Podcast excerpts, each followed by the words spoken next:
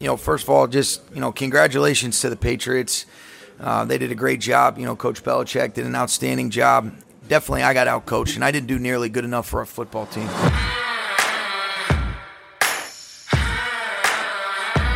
Down, Set, Talk. Der Football-Podcast mit Adrian Franke und Christoph Kröger.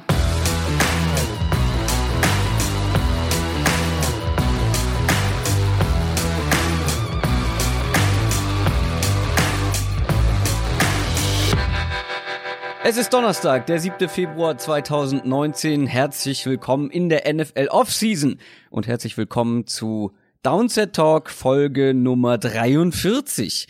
Wir gehen stark auf die 50 zu. Das kann man über Adrian Franke noch nicht ganz behaupten. ich habe überlegt, ob ich, was, was sage ich jetzt? Sensibler Punkt. Ich habe überlegt, was sage ich jetzt? Mache ich einen, mach ich einen Gag? Das kann man auch über Adrian Franke sagen oder bin ich nett und sage noch weit entfernt? Na gut, ich werde dieses Jahr 30, ne? Das ist schon schwierig. Ach ja, stimmt, du bist ja noch nicht mal 30. Ja gut, dann bist du ja wirklich noch weit entfernt. Tom Brady ist das nicht mehr. Der geht wirklich stark auf die 50 zu. Über den sprechen wir natürlich heute ganz überraschend, denn wir gucken natürlich zurück auf den Super Bowl 53 zwischen den New England Patriots und den LA Rams. Wir analy anal analysieren das Ganze für euch. Und wo wir schon mal bei euch sind, den Hörern, wir haben uns bei euch auf unseren Social Media Kanälen für den Support in unserer ersten Saison bedankt. Die erste Downset Talk Saison geht ja auch damit zu Ende. Das hat uns wirklich großen Spaß gemacht, weil je mehr Leute zuhören und sich beteiligen und Feedback geben, desto mehr macht das natürlich Spaß, das Ganze. Und wir haben auch von euch ganz viel Lob und Dank zurückbekommen. Da haben wir uns auch sehr gefreut. Und wenn ihr uns Feedback geben wollt, könnt ihr das zum Beispiel bei iTunes machen. Da kann man ja diese Podcast-Rezensionen schreiben. Die sind zum einen natürlich sehr schön, wenn sie positiv sind für uns. zum anderen äh, helfen die auch, was so Algorithmen im Hintergrund angeht. Dann wird man höher gerankt und so weiter und so fort. Und wir haben schon einige dieser iTunes Reviews bekommen und zum Beispiel auch eine ganz nette von Silvitur. Silvitur schreibt, ich habe dieses Jahr angefangen, auch die NFL während der regulären Saison zu verfolgen und nicht nur den Super Bowl anzuschauen. Das schon mal gut. Dank des Podcasts ist mein Verständnis für den Sport gewachsen und ich kann die Faszination für Football verstehen und teilen. Macht weiter so, Jungs. Danke. Und das freut uns natürlich echt, weil das sind eigentlich genau die, das ist genau das, was wir eigentlich ähm, ja. erreichen wollen. Also wir sind ja nun mal ein Podcast, der auf die analytische Schiene setzt, um es mal so zu sagen. Und ähm, klar, wenn wir da es schaffen, Leuten so ein bisschen die Begeisterung für das Taktische und so die ja. das Tiefere im Spiel quasi zu geben, dann ähm, dann freut uns das natürlich sehr. Ja, das ist natürlich immer die Gefahr, wenn man relativ analytisch an sowas rangeht, dass man halt viele nicht erreicht, die sehr frisch mit dabei sind beim Thema Football. Das war so unser ein bisschen so unsere Angst, die wir zu Beginn hatten. Aber wenn das nicht so ist oder ähm, es so scheint, dass auch die die Rookies, die Football-Rookies ähm, uns gerne hören, dann freut uns das natürlich umso mehr. Wenn euch das gefällt, was wir hier Woche für Woche machen, was ihr hier hört, könnt ihr uns natürlich auch gerne so eine Rezension schreiben bei iTunes, da freuen wir uns drüber. Und zum vorletzten Mal auch nochmal der Hinweis auf den Podcastpreis, für den wir nominiert sind. Stimmt gerne weiterhin fleißig für uns ab. www.downsettalk.de, da kommt ihr zur Abstimmung, die nämlich nur noch bis kommende Woche Freitag läuft, bis zum 15. Februar. Bevor wir zur Super Bowl Review und dem Recap kommen, gab's aber noch ein paar News, über die wir sprechen müssen. News aus der NFL. Die Free Agency steht vor der Tür. Einer der heißesten Namen ist natürlich Nick Foles. Und der ist jetzt aus seinem Vertrag mit den Philadelphia Eagles ausgestiegen. Ja, genau, er ist ausgestiegen, vor allem aus der Vertragsoption. Also die, der Foles-Vertrag war ja so strukturiert, dass die Eagles ähm, eine Teamoption hatten für 2019, also für die kommende Saison, über 20 Millionen Dollar. Also die Eagles konnten die Option ziehen, Nick Foles für 2019 zu binden, würde sie 20 Millionen Dollar kosten. Das haben sie gemacht, beziehungsweise sie haben ihn darüber informiert, dass sie diese Option ziehen werden. Ähm, warum vielleicht erstmal die Frage so ein bisschen? Also zum einen können sie damit entscheiden, wo er hingeht, weil sie ihn traden können. Äh, Im Gegensatz eben zu, er wird Free Agent und kann sich sein Team aussuchen. Und sie können ihn durch einen Trade natürlich direkt quasi in Draftpicks ummünzen. Also sie können direkt Draftpicks in diesem Jahr bekommen, statt wenn er geht über die Compensatory Pick Formel äh, nächstes Jahr erst Picks für ihn zu bekommen.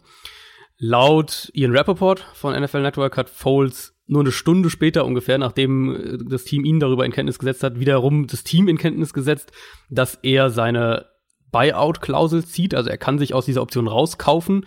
Ja, das kostet Foles zwei Millionen Dollar. Schnapper. Genau, das ist ein Schnäppchen. Ähm, er setzt damit natürlich darauf, dass er als Free Agent mehr bekommen wird als 20 Millionen Dollar, was wahrscheinlich auch gerechtfertigt ist. Also er wird die wahrscheinlich mehr als 20 Millionen bekommen. Und damit wird Nick Foles Stand heute äh, Mitte März äh, Free Agent sein. Und klar, die Eagles haben noch eine Option. Sie könnten ihm den Franchise-Tag geben. Der aber würde wahrscheinlich irgendwas zwischen 24 und 25 Millionen Dollar kosten. Also nochmal vier bis fünf Millionen Dollar mehr. Und da ist dann natürlich irgendwann schon die Frage, macht das aus Eagles Sicht noch Sinn? Also findest du einen vernünftigen Abnehmer, wenn ähm, dein, wenn, wenn Foles dann für die nächste Saison nochmal vier, fünf Millionen mehr kostet. Und ich könnte mir vorstellen, dass sie es trotzdem machen, dass sie es drauf ankommen lassen. Generell jetzt erstmal aber ist, ist äh, Nick Foles Free Agent Mitte März, wenn das neue Liga-Jahr beginnt. Wie gesagt, das ist einer der spannendsten Namen, die es zu beobachten gilt ja. für die kommenden Wochen, ganz klar. Ähm, wo er dann letztendlich landet, da kann man natürlich drüber spekulieren. Ich finde sowas immer schwierig mit so viel Abstand und wie gesagt, wenn sie den Franchise-Tag ziehen. Was ich übrigens nicht glaube, weil die haben ja ein relativ gutes Verhältnis. Ja, lassen sie ihn einfach gehen. Ja, ist, also ähm, die, die Angst ist wohl, was man so ein bisschen mitkriegt aus Philadelphia, die Angst ist halt so ein bisschen, dass er nach Washington gehen könnte. Ähm, also zu einem ja. Division-Rivalen, weil Washington, wissen wir alle, Alex Smith hatten wir auch schon, wird vermutlich nächstes Jahr gar nicht oder nächste Saison gar nicht spielen können. Ähm, ich, vielleicht einigt man sich da auch irgendwie auf irgend so ein, so ein Handschlag-Agreement, dass er eben nicht nach Washington geht und dann lassen die Eagles jetzt auch irgendwie gut sein. Keine Ahnung, ob sowas mhm. sowas eine Option ist. Für mich, der Favorit für mich bleiben weiterhin die Jaguars. Wenn sie es irgendwie schaffen, diesen, oder wenn sie sich von Bortles trennen können und das finanziell einigermaßen hinbekommen, ähm, dann passt er, glaube ich, genau zu dem, was Tom Coughlin haben will, nämlich diesen klassischen Pocket Passer, Natürlich ist auch die Connection jetzt mit John DiFilippo da, der ja Quarterbacks Coach in Philadelphia war und jetzt der neue Offensive Coordinator in Jacksonville ist. Also da würde schon irgendwie einiges bei den Jaguars zusammenpassen. Was überhaupt nicht zusammenpasst momentan sind die Raiders und ihre Suche nach einem Stadion. Die brauchen nämlich ein neues ja. und diese Suche gestaltet sich als komplizierter oder generell komplizierter als gedacht und erhofft. Ja, und jetzt auch schon wirklich über eine ganze Weile. Also man darf ja nicht vergessen, die Saison ist in, startet in sieben Monaten, ähm, ist jetzt erstmal noch eine Weile hin, aber sieben Monate, um ein Stadion zu finden und den ganzen Plan und das alles auszu, rauszuwursteln und, und Termine und alles fix zu machen, das ist, das ist nicht so viel Zeit. Ähm, schien ja eigentlich so, als hätten die am Sonntag tatsächlich während der Super Bowl lief ihre, ihre Lösung gefunden. Und zwar, dass sie ins äh, Baseballstadion in San Francisco gehen und da ein Jahr lang spielen.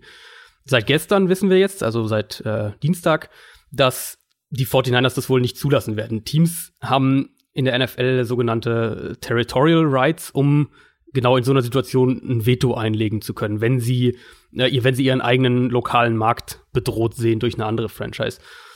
Und damit sind wir wieder so ein bisschen so schlau wie zuvor erstmal.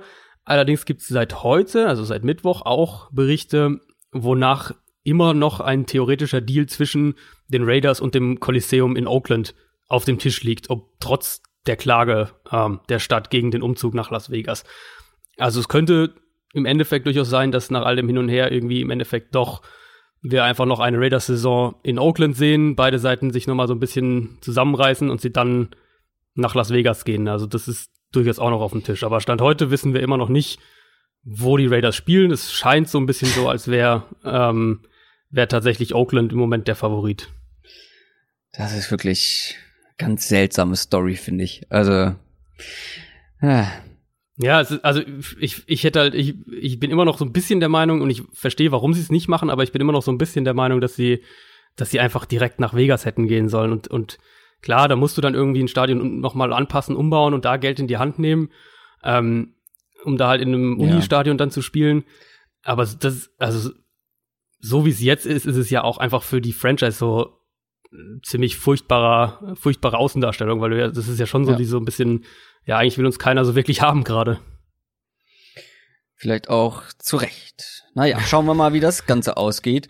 Hm, zwei Geschichten sind jetzt abgeschlossen, die wir, über die wir immer mal wieder spekuliert haben. Äh, die letzten zwei Headcoach-Posten wurden vergeben. Und zwar Zach Taylor geht von den Rams zu den Bengals und Brian Flores geht von den Patriots nach dem Gewinn des Super Bowls zu den Miami Dolphins. Und ich, also wir hatten ja, wie gesagt, das beide schon so ein bisschen spekuliert und ich finde beide auch eigentlich ganz spannend, vor allem Zach Taylor zu den Bengals. Ähm, ich weiß gar nicht, ob wir das im Podcast schon mal irgendwie thematisiert hatten. Äh, vielleicht noch gar nicht, weil das ja noch alles nicht so konkret war. Aber ich hatte es auf jeden Fall bei Spox geschrieben, dass er für mich einer der interessantesten Headcoach-Kandidaten ähm, ist. Zum einen, weil er bei, bei den Dolphins im College, jetzt auch bei den Rams, immer mit Quarterbacks gearbeitet hat und da als ein sehr vielversprechender Coach gilt. Das heißt, wenn wir davon sprechen, es ist eine Passing League, du musst mit dem Passspiel gewinnen können, du brauchst einen, einen fähigen Quarterback, ist das schon mal eine gute Basis, finde ich. Und dann auch äh, wegen den Sachen, die ich so über die letzten ein, zwei Jahre zu ihm aufgeschnappt hatte, dass er ein Coach ist, der sehr offen kommuniziert, der auch einen offenen Dialog will, der auch für, für äußere Einflüsse, was das Scheme, was, was die Playdesigns angeht, was Coaching auch angeht, ähm, durchaus das haben will und, und der auch als Playdesigner schon Erfahrung gemacht hat. War wohl auch, was man so gehört hat, einer der Coaches oder der Coach, der am meisten Sean McVay so ein bisschen ja, kann am ehesten sagen, vielleicht herausgefordert hat, also dass er wirklich auch in den Gesprächen mit Sean McVay ihn immer wieder in Anführungszeichen hinterfragt hat, um halt so ein bisschen ihn herauszufordern, um so ein bisschen seine, seine, seine Ideen rauszukitzeln. Ähm, war auch teilweise für, für Playdesigns ganz konkret, für Third Down Playdesigns vor allem mitverantwortlich bei den Rams. Und ich, Cincinnati ist natürlich ein Team, wo wir jetzt alle so ein bisschen nicht genau wissen, wo generell die Richtung hingeht, weil wir jetzt einfach so lange Marvin Lewis hatten und jetzt mal was Neues kommt. Ich finde Zach Taylor als Head Coach extrem spannend und finde es auch eigentlich eine gute Wahl für die Bengals. Hier wird jetzt natürlich extrem spannend sein, wer ähm, sein Defensive Coordinator wird. Das ist ja noch offen, soweit ich weiß, und da muss natürlich die, die, der Ansatz irgendwie sein, möglichst einen erfahrenen Defensive Coordinator zu finden, dass, dass Taylor sich auf die Offense ähm, konzentrieren kann. Und bei Brian Flores in Miami ist es ja im Prinzip gerade umgekehrt. Der kommt als defensiv geprägter Coach, hat aber bei den Patriots alle möglichen Stationen durchlaufen. Also ähm, mehrere Jahre im Scouting verbracht, war dann im Special Team, dann die Defense war jetzt über 14 Jahre, glaube ich, bei den Patriots, ich glaube 14 oder 15 Jahre. Ähm, dieses Jahr der defensive Playcaller auch, also sowas wie der de facto Defensive Coordinator, auch wenn er nicht offiziell Defensive Coordinator war. Ich bin sehr gespannt, ob das jetzt mal ein Coach aus dem Belichick Coaching Tree wird, der mehr Erfolg hat. Ähm, Finde die Situation aber schwierig, muss, muss ich sagen. Also es ist natürlich ein defensiv geprägter Rookie-Head Coach. Er bringt wohl Chad O'Shea, den Receiver-Coach in New England, mit als Offensive Coordinator und für den ist es der erste Offensive Coordinator-Posten auf dem NFL-Level. Das heißt, wir haben schon relativ wenig Erfahrung so auf, auf zwei wichtigen Positionen. Ähm, und dann sehen wir bei, bei den Dolphins ja auch generell einen großen Umbruch. Also für mich ist Miami fast das Team, wo wir 2019 so den größten Umbruch sehen könnten. Da deutet ja mhm. einiges darauf hin, dass Ryan Tannehill vor dem aussteht. Ob du jetzt offensiv kannst auch ins Receiving Core schauen, ins Backfield, auch in die Offensive Line. Eigentlich gibt's da überall Fragezeichen. Ähm, und dazu kommt dann, und das, wenn wir jetzt äh, Dolphins-Fans unter unseren Hörern haben, hat das sicher der ein oder andere schon mitbekommen. Es gibt sehr wie soll man sagen, sehr sich häufende Berichte, dass die Dolphins 2019 als, als Übergangsjahr sehen und in gewisser Weise also, ähm, ich will jetzt nicht sagen tanken, aber die Saison nicht als so sportlich wichtig erachten. Also, dass sie eben mehr auf junge Spieler setzen werden, dass wir einen Übergangsquarterback sehen. Also, dass sie eben jetzt kein, dass 2019 Spiele zu gewinnen nicht der oberste Fokus ist, mit dem, mit der Idee im Hinterkopf, dass äh, der Owner von den Dolphins vor allem auch und generell der Blick der Franchise schon Richtung Quarterback-Klasse 2020 geht. Was auch immer man bei der, von der Strategie hält. Ähm, das Thema soll aber sogar bei der Suche jetzt nach den neuen Headcoaches, also bei den Headcoaching-Interviews, teilweise angesprochen worden sein. Wir sind also eigentlich ganz am Anfang der Offseason. Ähm, für mich aber sind die Dolphins jetzt schon echt ein heißer Kandidat auf den Nummer 1 Pick im nächsten Draft, also im nächstjährigen Draft. Und ich finde, es ist für, für einen, für einen ähm, First-Time-Head Coach ist das wirklich, wirklich ein schwieriges Projekt, wenn es so kommen sollte, weil aber es ist immerhin ein Projekt und wenn alle Projekt, mitziehen ja. und es als Projekt betrachten, ja. dann kann dir halt auch am Ende der Saison keiner eine schlechte Leistung vorwerfen oder einen schlechten Rekord vorwerfen, wenn man direkt so an die Sache rangeht. So das ganze Ding muss sich entwickeln, das ist ein äh, mittelfristigeres Projekt, dann ist es vielleicht auch nicht so schlimm, wenn man in der ersten Saison scheitert. Ja, die Frage ist natürlich, wie sowas dann. Wie man scheitert, ist Ja, und wie auch, sowas, ja. genau, wie man scheitert, wie sowas medial aufgefasst wird. Äh, ist der ab Woche fünf wird der permanent kritisiert und ähm, am Ende denkt der Owner doch, ach, mit dem können wir den Umbruch jetzt auch nicht machen. Also, das finde ich finde das immer, das ist so, das ist so ein Drahtseilakt und tanken generell ja. in der NFL sind wir ja beide eigentlich der Meinung, dass es das in der Art, so wie es in der NBA zum Beispiel das nicht gibt. Aber du kannst natürlich sagen, okay, wir trennen uns von ähm, oder verlängern nicht mit erfahrenen Spielern, setzen auf junge Spieler, holen uns dann einen Ryan Fitzpatrick für ein Jahr oder was auch immer und, und sehen die Saison halt wirklich so als Übergangsjahr an. Das kann natürlich eine Richtung von der Franchise sein. Und dann ist eben die Frage, ob dein Headcoach sowas oder wie unbeschadet dein Headcoach sowas überlebt. Ich finde ja, in der NFL darf es nur zwei Devisen geben, eigentlich aus, aus Franchise-Sicht. Entweder Gewinn oder so etwas entwickeln lassen, dass man irgendwann in den nächsten Jahren wieder gewinnen kann. Also so Mittelfeld, so dieses, ja, wir sind jetzt vielleicht nicht gerade im Titelfenster, aber schlecht sind wir auch nicht. So, das finde ich immer so, das bringt dir in der NFL halt wenig. Das stimmt an sich schon, ja. Ähm, deswegen, also lieber was Neues aufbauen, um dann irgendwann vielleicht so in drei, vier, fünf Jahren mit, mit, wenn alles klappt, ähm, in den Playoffs zumindest mitzuspielen oder mitspielen zu können oder um die Playoffs, nee, um die Playoffs ist ja schon wieder Mittelfeld, äh, in die Playoffs kommen und dann um den Titel mitzuspielen.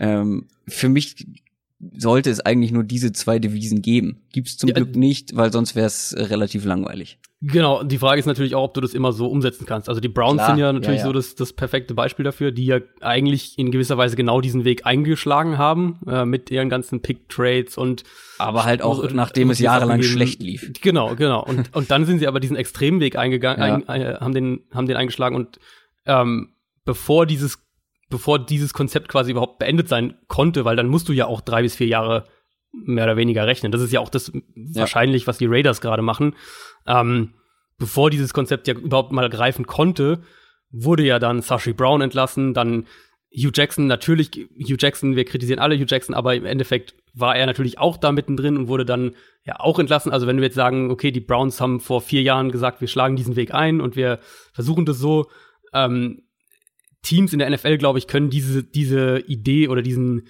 dieses, wir versuchen jetzt uns über drei Jahre neu aufzubauen, in den allerwenigsten Fällen wirklich durchziehen, weil so viel Geduld einfach nicht herrscht. Mhm.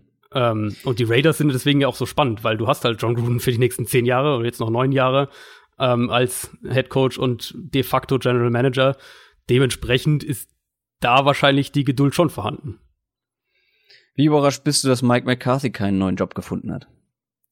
Ähm, er hat sich ja dann irgendwann so ein bisschen zurückgezogen, ne? Also hat er dann irgendwann gesagt, er, er macht jetzt ein Jahr Pause, als dann, als irgendwie so die, die ersten Posten sich gefüllt hatten.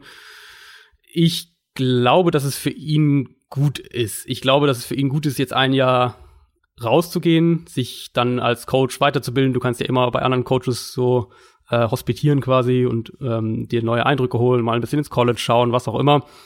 Und dann würde ich vermuten, dass nächstes Jahr Ende der Saison Mike McCarthy so einer der heißesten gehandelten Namen sein wird.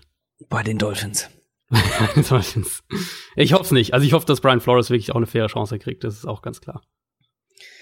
Das zu den Neuigkeiten rund um die NFL und jetzt lass uns auf den vergangenen Sonntag zurückschauen.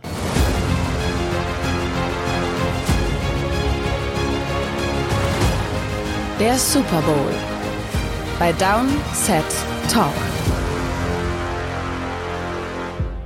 Auf den Super Bowl 53. Die Patriots haben gewonnen mit 13 zu 3 gegen die Los Angeles Rams, deren Rekord übrigens 13 zu 3 war nach der Regular Season. äh, es war der Super Bowl mit den wenigsten Punkten, die jemals in der Geschichte erzielt wurden. Es gibt ja Spiele, wo man sagt, oh, das war so richtig richtig schönes Defense-Spiel, wo eine Defense richtig überragend gespielt hat, was natürlich dann auch einen gewissen Reiz hat. Einen gewissen Reiz hatte dieser Super Bowl auch, aber dass so wenig Punkte gefallen sind, lag halt auch zu einem guten Stück am Unvermögen der einzelnen Offenses. Ähm, sprechen wir natürlich ausführlich drüber. Ich fand den Super Bowl insgesamt gar nicht mal so schlecht wie viele andere, glaube ich, weil es war permanent trotzdem ja spannend, weil es war ja eng die ganze Zeit. Es war viel mehr für mich enttäuschend, vor allem wenn man sich noch mal die Folge, also die Preview anhört, was ich mir da so von den Rams erhofft habe, was sie machen könnten, was ich machen würde vielleicht gegen die Patriots. Also ich war tatsächlich sehr enttäuscht. Äh, wie war so dein Gesamteindruck, ohne jetzt schon zu sehr ins Detail zu gehen, vom Super Bowl? Mm, ich fand ihn zu einseitig. Das war so ein bisschen mein Takeaway. Also ich finde es an sich, und es hat jetzt gar nichts damit zu tun, dass es Low Scoring war oder viele Punts oder irgendwas. Ähm, wenn wir jetzt sagen, eine Defense dominiertes Spiel, ist es ja eine Sache. Aber ich fand, dass es nicht nur so war, dass eine Defense dominiert hat, sondern wie du auch gerade gesagt hast, dass ähm, vor allem eben die Rams Offense keine Antworten hatten. Und das fand ich ja. enttäuschend. Ich hätte halt gerne gesehen, dass wir, dass die Rams Offense das, was die Patriots machen, wir kommen ja gleich im Detail drauf, ähm, dass sie das vorher antizipiert haben und dagegen gewisse Konter haben, um dann die Patriots-Konter auch zu sehen. Das hätte ich eben gerne gehabt. Und so war es im Prinzip. Wir haben den Gameplan der Rams gesehen, den Gameplan der Patriots. Der Patriots-Gameplan hat den Rams-Gameplan klar zerstört. Und das war im Prinzip das Spiel. Ich, also ich hätte mir einfach gerne irgendwie so mehr, mehr Lagen sozusagen von und mehr, mehr Duelle von dieser ja taktischen Natur quasi gewünscht. Und dann wär's, dann ist es ja auch nochmal was anderes, ob also das Spiel kann ja trotzdem 13-3 oder 16-6 oder was auch immer ausgehen. Ähm, aber wenn du dabei wenigstens das Gefühl hast, es geht so ein bisschen hin und her und das hatte man, finde ich, jetzt halt nicht wirklich. Lass uns zuerst über die Sieger reden die New England Patriots. Sechster Super Bowl-Titel, der sechste auch für Tom Brady und Bill Belichick.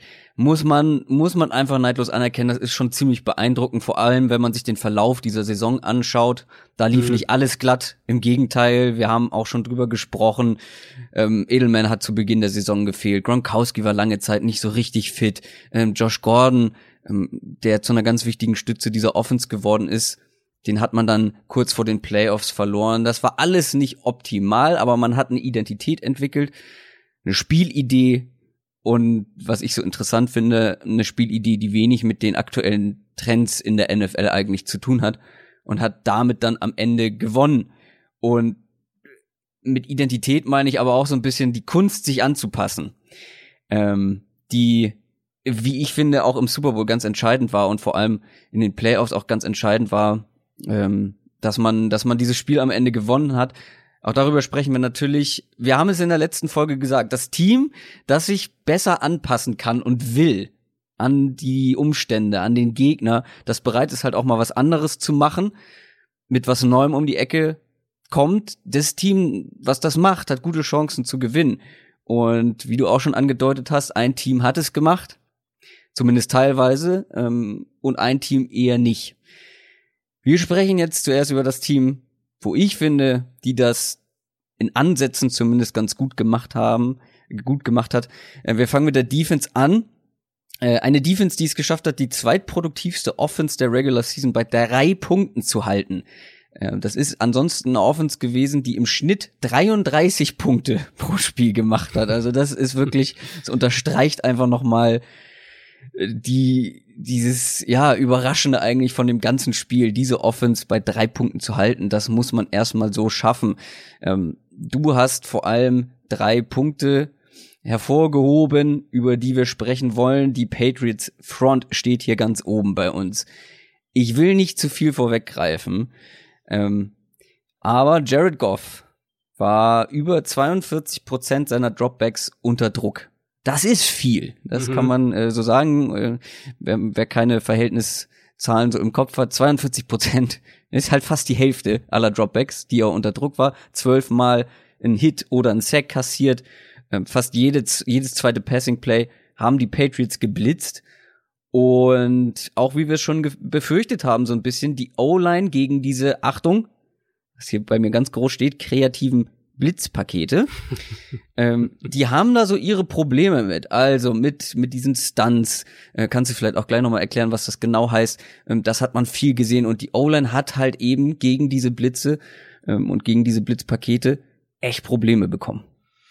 Genau, und die Stunts sind eigentlich schon im Prinzip der, der genau richtige Ansatz. Also Stunts nochmal ganz kurz. Im Prinzip einfach, wenn ein Defensive Lineman sich äh, vor dem Snap, sagen wir beispielsweise gegenüber vom Left Tackle aufstellt, nach dem Snap aber dann rüberzieht und stattdessen den Center attackiert. Das ist dann äh, quasi um den, um den Verteidiger, der neben ihm steht, herumgeht und eine andere Gap attackiert, als er ursprünglich äh, vor dem Snap scheinbar attackieren wollte.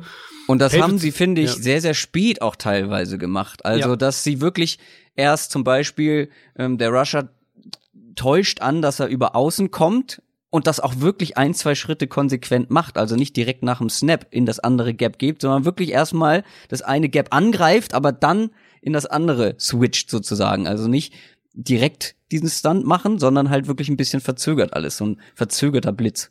Genau, das war auch ein, ein generell ein zentrales äh, Element in der Patriots Defense, was die ganze Defense angeht. Dieses nach dem Snap noch mal ganz ja. spät im Play ähm, Sachen umstellen, andere Sachen zeigen, als man vorher. Da kommen wir gleich bei der Secondary auch noch drauf. Äh, andere Sachen zeigen, als du eigentlich vor dem Snap angedeutet hast. Ähm, Stunts waren für mich in der Front eines von zwei zentralen Elementen. Patriots haben 18 Stunts insgesamt gespielt, drei der vier Sacks kamen so zustande. Goff gerade mal knapp über fünf Yards pro Pass, wenn die Patriots ihre Stunts gespielt haben. Und in Kombination dann damit ähm, die angetäuschten Rusher. Also New England war ja generell, das haben wir auch in der Preview gesagt, ein Team dieses Jahr, was schon sehr viel damit rumexperimentiert hat, Rusher anzutäuschen. Also sprich, sagen wir, du hast beispielsweise vier, vier oder fünf Spieler an der, an der Offensive Line stehen oder an der Line of Scrimmage stehen von denen kommt dann, kommen dann nach dem Snap erstmal alle auf die Line zu und dann guckt ein oder zwei, die vorher, äh, vorher natürlich festgemacht wurden, gucken, ob sie einen direkten Gegenspieler haben, wie die Offensive Line blockt, wie die Protection-Zuteilungen sind. Wenn sie einen direkten Gegenspieler haben, ähm, ziehen sie sich einfach zurück und lassen sich in Coverage fallen. Das haben wir bei den Patriots relativ häufig auch im Super Bowl gesehen und dadurch konnte New England auch äh, mit dem Foreman Rush Druck kreieren, weil sie eben dauernd Rusher antäuschen und sich dann in Coverage zurückfallen lassen. Und der, der Effekt, den das hat, ist eben einfach der, dass Blocker im Prinzip beschäftigungslos zurückbleiben. Du hast dauernd vermeintliche Rusher, die äh, auf einmal in diesen Underneath Zones auftauchen und, und das konnte man ganz oft beobachten, auch zum Beispiel bei der äh, letztlich entscheidenden Interception dann ganz am Ende. Das sah ja zuerst wie ein, ja. wie ein, ja. wie ein Cover Zero Blitz aus, ähm, also wo dann ja im Prinzip Cover Zero heißt, alle blitzen und es wird überall eins gegen eins Man Coverage gespielt, es gibt keine Absicherung bei dem Play aber war es eben so, dass Kyle Van der zusammen mit Hightower, das sind die beiden Spieler, die vor allem diese, an, diese Rushes antäuschen und sich in Coverage zurückfallen lassen oder auch eben als Blitzer eingesetzt werden.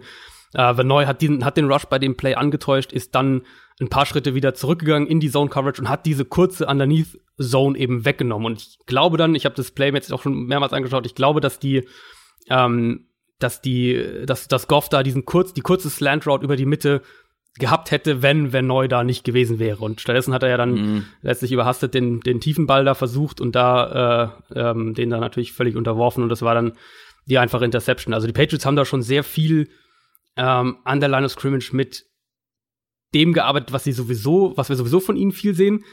Dazu kam dann eben noch, und das hat äh, vor allem auch das Run-Game von den Rams wahnsinnig beeinflusst, dass ja. sie einfach permanent sechs Spieler an der Line of Scrimmage ja. hatten. Ähm, sie haben ganz viel diese, diese 6-1-Fronts, äh, nennen das viele gespielt, also dass du sechs Spieler an der Line of Scrimmage hast. Das sind dann eben die vier Defensive Linemen meistens, plus ein Linebacker, plus ein Defensive Back. Und dahinter dann einen Linebacker, der ein paar Yards hinter der Line of Scrimmage steht. Das haben die Patriots ganz oft gespielt und der Effekt, den das natürlich hat, ist, dass du im Prinzip deine Edge-Verteidigung nach außen ziehst. Also statt eben, dass die, die Edge-Verteidigung da ist, wo eben der Defensive End steht, steht dann irgendwie zwei Meter neben ihm, steht noch mal ein Linebacker oder eben ein Cornerback oder ein Safety. Das haben die Patriots ganz oft gemacht und das hat vom Rams Run Game einfach auch extrem viel weggenommen. Vielleicht auch ein Grund dafür, dass, dass Todd Gurley wieder so wenig eingesetzt wurde, dass äh, die Rams versucht haben, mehr über die Mitte auch zu laufen und da ähm, also mehr Inside statt Outside Zone zu laufen und da eben äh, CJ Anderson häufiger eingesetzt haben. Das habe ich mir auch aufgeschrieben mit diesen teilweise ja, wie du schon gesagt hast, sechs, aber manchmal halt auch fünf an der Line of Scrimmage ähm, direkt. Und das ist natürlich ein probates Mittel, vor allem gegen diese Art von, gegen diese Outside Zone Runs, über die viel gesprochen wurde, die die Rams ja. halt so gut gemacht haben, weil du einfach die O-Line kann sich nicht so bewegen, hat nicht diesen Handlungsspielraum direkt an der Line, wie gegen ähm, eine Front, wo vier Leute an der Line stehen oder teilweise nur drei zum Beispiel. Ganz Aber genau. sprechen wir mal von vier. Du hast einfach weniger Raum, in dem du dich bewegen kannst. Und Outside Zone funktioniert ja nun mal so, ähm, dass die O-Line sich bewegt und dann je nach Situation, ähm, in, jeder hat seine Zone ähm, und nimmt dann einen Verteidiger auf und du hast halt einfach da so wenig Platz und Raum überhaupt, so ein Outside Zone Run ja ins Rollen zu bringen oder diese O-Line sich zu bewegen oder ins Second Level zu kommen, was daher auch ähm, sehr viel wert ist. Wir haben es zum Beispiel gegen Dallas gesehen, die die O-Line war super schnell im Second Level und konnte alles Mögliche freiblocken. Das Mhm. geht so halt nicht, wenn du halt sechs Leute vor der Nase stehen hast. Du kommst gar nicht in diese in dieses Zone Blocking so richtig rein, in dieses Outside Zone Blocking. Ähm, und das fand ich, das war das war richtig richtig genial gemacht. Das war einfach ähm, wie es die Patriots ja so oft machen, ähm, eine Stärke einfach weggenommen. Ich finde, in diesem Spiel haben sie nicht ähm, eine Stärke einer Offense eliminiert, sondern gleich mehrere durch unterschiedliche Art und Weise. Und das war ein perfektes Matchup eigentlich. Also Zone Blocking, das muss man vielleicht auch einfach nochmal dazu sagen, und vor allem dieses Outside Zone Blocking auch funktioniert ja wahnsinnig viel über Double Teams, ähm, Mhm. dass du aus offensiver Sicht am, wenn der Snap erfolgt, zwei, zwei Double Teams im Idealfall bildest. Das ist meistens äh, ein Tackle und ein Guard und ein, und der Center und der andere Guard. Ähm, sprich, wenn du eben diese normale, in Anführungszeichen normale Front gegen dich hast, jetzt diese Vier-Man Vier Front vor der, vor der Offensive Line, ähm, dann hast du äh, eben ein, ein äh, 1 gegen 1 Duell irgendwo, setzt den Titan noch als Hilfe zusätzlich ein, meistens auf der Backside des Plays, also da, wo das Play sich nicht hin entwickeln soll. Und dann die anderen, die restlichen vier Offensive Linemen äh, nehmen die anderen beiden Defensive Linemen quasi in Double Teams. Und dann aus diesen Double Teams heraus löst sich einer der Offensive Linemen und arbeitet auf Second Level, also geht dann auf die Linebacker. Das ist eben auch der Grund dafür, wie du gerade gesagt hast, dass die Rams eins der besten, wenn nicht das beste Second-Level-Team in der ganzen Liga dieses Jahr in der Saison insgesamt waren. Das haben die Patriots eben einfach verhindert, weil wenn du sechs Spieler oder auch fünf Spieler, aber Patriots waren es eben oft sechs, permanent an die Line of Scrimmage äh, stellst, dann diktierst du ja in gewisser Weise die Protection-Matchups, weil die Offensive Line, wenn, wenn jedem Offensive Lineman ein Gegenspieler gegenübersteht, dann musst du erstmal davon ausgehen, dass er diesen auch blocken muss. Ähm, du kannst ja als Offensive Lineman dann nicht sagen, ja, okay, vielleicht kommt er ja nicht und ich gehe geh stattdessen rechts rüber ins Double Team, weil dann hast du im äh, Worst Case hast du dann halt äh, jedes Mal einen freien Rusher gegen dich. Also wenn die Defense sich so aufstellt, dann ist in gewisser Weise die Offense schon dazu gezwungen, ähm, eins gegen eins Blocks in Kauf zu nehmen und sie ist auch dazu gezwungen, wie, ähm, die Art und Weise, wie sich das Play entwickelt, quasi ist schon auf eine gewisse Weise limitiert. Und das haben die Patriots eben ganz oft gemacht. Funktioniert natürlich nur, also es ist ja sehr aggressiv äh, vom, Mhm. vom generellen Ansatz her, wenn du sechs Spieler an der Line of Scrimmage direkt hast und einen Linebacker noch dahinter. Funktioniert natürlich nur einmal durch diese angetäuschten Rushes. Also wenn du sagst, okay, wir stellen hier sechs Spieler hin, schauen, wen die Line wie blockt und dann gibt es zwei Spieler, die, wenn sie einen direkten Gegenspieler haben, sich in Coverage zurückfallen lassen. Das ist der eine, der eine Punkt. Und der andere Punkt ähm, funktioniert auch nur, wenn du eine Secondary hast, der du eins gegen eins Man-Coverage zutraust. Da kommen wir direkt zur Coverage der Patriots, weil so eine Art und Weise birgt auch Risiken, konnten die Rams aber nicht für sich nutzen. Ähm, man muss ja sagen, du hast, was diesen Super Bowl angeht, mehrfach sowas von ins Schwarze getroffen. Du hattest äh, Julian Edelman als Schlüsselspieler, auf den kommen wir gleich noch. ich meine, Super Bowl MVP geworden. Hm, kann man so machen.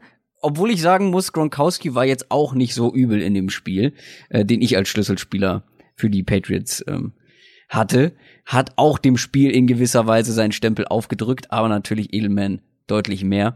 Äh, dann hast du auf die Patriots getippt. Ähm, muss ich auch neidlos anerkennen. Äh, hast du richtig gelegen. Ich meine, gut, die Rams hätten natürlich gewonnen, wenn sie ein paar Dinge gemacht hätten, die wir uns gewünscht hätten. Ne, das ist klar. ähm, und dann hast du sogar eine Bold Prediction getroffen. Ja. Ja, toll. Oh. Welche war das nochmal? Die mit äh, Jared Goff? Mehr Interceptions als Touchdowns, ja. mehr Interception. Finde ich übrigens nicht bold genug. Finde ich, ist wirklich bold genug. ähm, aber Respekt dafür.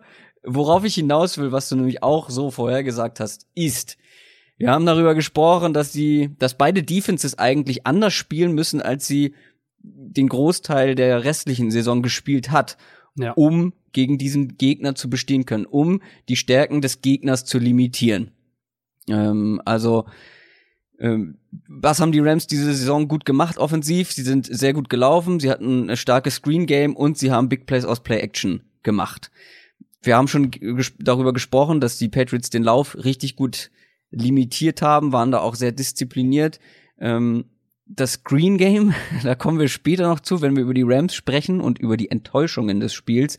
Und dann diese Big Plays aus Play Action. Wir haben gesagt, die Patriots, die spielen oder haben sehr viel Man Coverage gespielt. Du hast aber gesagt, zum Beispiel gegen diese Big Plays eben vor allem Cover 4. Heißt mit vier tiefen Zone Verteidigern kann man damit ganz gut spielen. Das haben die Patriots diese Saison über so gut wie gar nicht gemacht. Aber in diesem Spiel schon. Sie haben so viel Zone Coverage gespielt, glaube ich, wie sonst nie in dieser Saison. Und das hat natürlich erheblich dazu beigetragen, dass die Rams und vor allem Jared Goff große Probleme bekommen haben. War für mich fast ähm, der Schlüssel zum Spiel, muss ich wirklich sagen. Und also ich hatte das ja in der Prediction so ein bisschen als was sie machen könnten. Und das war das, was ich vorhin gemeint hätte. Da hätte ich gerne den Rams Konter eigentlich dazu gesehen. Genau. Ähm, ich finde, es gab Konter, aber ja, äh, erst ja. im vierten Viertel. Zu spät, und genau. Auch ja. zu, erstens zu spät und zweitens ähm, ist man dann auch wieder von Dingen, wo ich denke, ach guck mal, das funktioniert ja, ähm, ist man wieder weggegangen. Ja. Aber dazu also, kommen wir ja gleich noch. Ja. Genau, genau, genau. Ähm, Patriots haben, es gibt natürlich, da gibt's immer ein bisschen verschiedene Zahlen, weil man bestimmte Coverages, Matchup-Coverages und so weiter unterschiedlich interpretieren kann, aber irgendwo zwischen guten 50 und knappen 60 Prozent haben die Patriots Zone Coverage gespielt, was ähm, definitiv eine merkliche Umstellung zu dem ist, was sie sonst machen. Also wir hatten das ja in der Preview ausführlicher auch äh, erklärt, dass New England ist, eine, ist ein Man-Coverage-Team. Kein, kein Team spielt mehr Man-Coverage als die Patriots. Vor allem Cover One ist so die, die Standard-Coverage von den Patriots. Da hast du Man-Coverage überall, äh, einen tiefen Safety als freien Safety quasi und einen freien Underneath-Verteidiger. Und darauf bauen eigentlich bei den Patriots eben ganz viele Coverage-Konzepte auf. Äh, wenn du einen, der tiefe Safety oft wird als, als äh, Doppel-Coverage-Spieler eingesetzt. Also wenn du einen Gegenspieler doppeln willst, gegen die Chiefs haben sie das mit Tyreek Hill so gemacht. Und der Underneath-Verteidiger wird häufig eben als Blitzer oder angetäuschter Blitzer und so weiter eingesetzt. Jetzt in dem Spiel vor allem war auffällig, dass die Patriots gerade bei, bei First und Second Down ähm, diese Zone-Konzepte eingesetzt haben. Und das war eine klare, äh, ein klarer Hinweis darauf, dass sie sich auch an den Lions, an dem Lions-Gameplan gegen, gegen die Rams orientiert haben vor allem eben auch da diese Cover Force mit eingebaut, was wir in der Preview eben äh, besprochen hatten. Für die Rams Offense war Cover 4 eigentlich, wenn das Defenses gegen sie gespielt haben, war es sowas wie wirklich die, die Antwort auf diese Offense, was die Coverage angeht. Ähm, und das hatte in dem Spiel auch wieder einen brutalen Effekt. Also die Rams sind eines der gefährlichsten First Down Passing Teams eigentlich. Und das ist eben auch die Basis für viel von dem, was sie machen. Wir haben es ja dann bei den ein, zwei Drives von den Rams, die dann besser waren später im Spiel, haben sie bei First, mit First Down Passing auch konstant größere Raumgewinne erzielen können. Ähm, und mit den Zone Coverages bei First Down haben die Pages das eben weggenommen, weil so das tiefe Play-Action-Passspiel und all diese tiefen Crossing-Routes, die ja für die Rams mhm. Offense so elementar wichtig sind, einfach nicht da sind. Also wenn die Cover 4 richtig gespielt wird, dann ist das genau der Part, den sie wegnehmen. Du öffnest natürlich so ein bisschen Räume für, für kurze Checkdowns, Underneath-Pässe, all diese Sachen. Ähm, aber dieses, dieses mitteltiefe und, und tiefe Passspiel, was die Rams so gerne machen, das ist dadurch eliminiert. Und die Folge daraus war, dass die Rams dauernd eben, und das kam ja dann, das hat ja dann noch zu den, zu den ganzen Punts geführt, dass sie dauernd in lang, lange Second Downs und lange Third Downs vor allem kamen. Und dann haben die Patriots wieder ihre Man-Coverage ausgepackt und haben ähm, die ganzen Blitz gespielt und haben, haben Goff ja dann eben, wie du es vorhin schon gesagt hast, bei fast der Hälfte seiner Dropbacks geblitzt, was natürlich eine enorm hohe Quote ist. Ähm, das, diese Kombination quasi, das, das vertikale Passspiel der Rams bei First und Second Down wegnehmen und dann bei Second Down teilweise und bei, bei Third Down vor allem ins Blitzing übergehen, das war für mich vom Gameplan her der zentrale Schlüssel eigentlich für den Patriots-Sieg. Wir sprechen gleich noch über die Rams und warum man da nicht vernünftig oder warum man da einfach nicht drauf reagiert hat. Bleiben wir aber noch mal eben bei den Patriots. Ähm, du möchtest noch über zwei Dinge sprechen bei den Patriots und ich habe auch noch eine weitere Sache. Du hast äh, Julian Edelman und die O-Line noch in unser Skript geschrieben. Äh, Julian Edelman, ja, du hast ihn in der letzten Folge besonders hervorgehoben und er war auch der Go-To-Guy für Brady. Elf Targets, zehn Receptions, 141 Yards, Super Bowl MVP. Er hat, egal wem bei den Rams Mhm. enorme Probleme bereitet. Er hatte verschiedene Matchups gegen Linebacker, gegen ähm, den Slot Cornerback, aber auch Akib Talib, der ihm teilweise in den Slot gefolgt ist. Ähm, und alle sahen nicht besonders gut gegen ihn aus. Ähm, was natürlich auch daran lag, wie er eingesetzt wurde. Ähm, um dir da mal ein kleines, äh, eine kleine Brücke zu bauen. Stichwort Option Route. Vielleicht, ich weiß nicht, ob du darüber sprechen willst, aber ich vermute es einfach mal. Also hatte ich jetzt nicht unbedingt auf dem Zettel steht, aber ist natürlich völlig richtig, weil man es auch so oft gesehen hat, dass ähm, die, also die Patriots Offense, wer das, wer das äh, da noch nicht so im Bilde ist, Patriots Offense funktioniert viel über sogenannte Option Routes. Und eine Option Routes heißt, äh, Option Route heißt einfach, dass der Receiver, je nachdem, was die Defense macht, also ob er einen direkten Man-Coverage-Gegenspieler hat, ob er eine Zone gegen sich hat, welche Zone es ist, ob er, ob es eine Man-Zone-Kombination ist, was auch immer. Während das Play quasi läuft, der Receiver zwei oder auch drei Optionen hat, ähm, je nachdem, wie er die Defense liest und dann dementsprechend verschiedene Laufwege hat. Und zentral wichtig dafür ist eben, dass Quarterback und Receiver die Defense auf die gleiche Art sehen, sonst läuft der Receiver nach rechts und der Quarterback wirft nach links.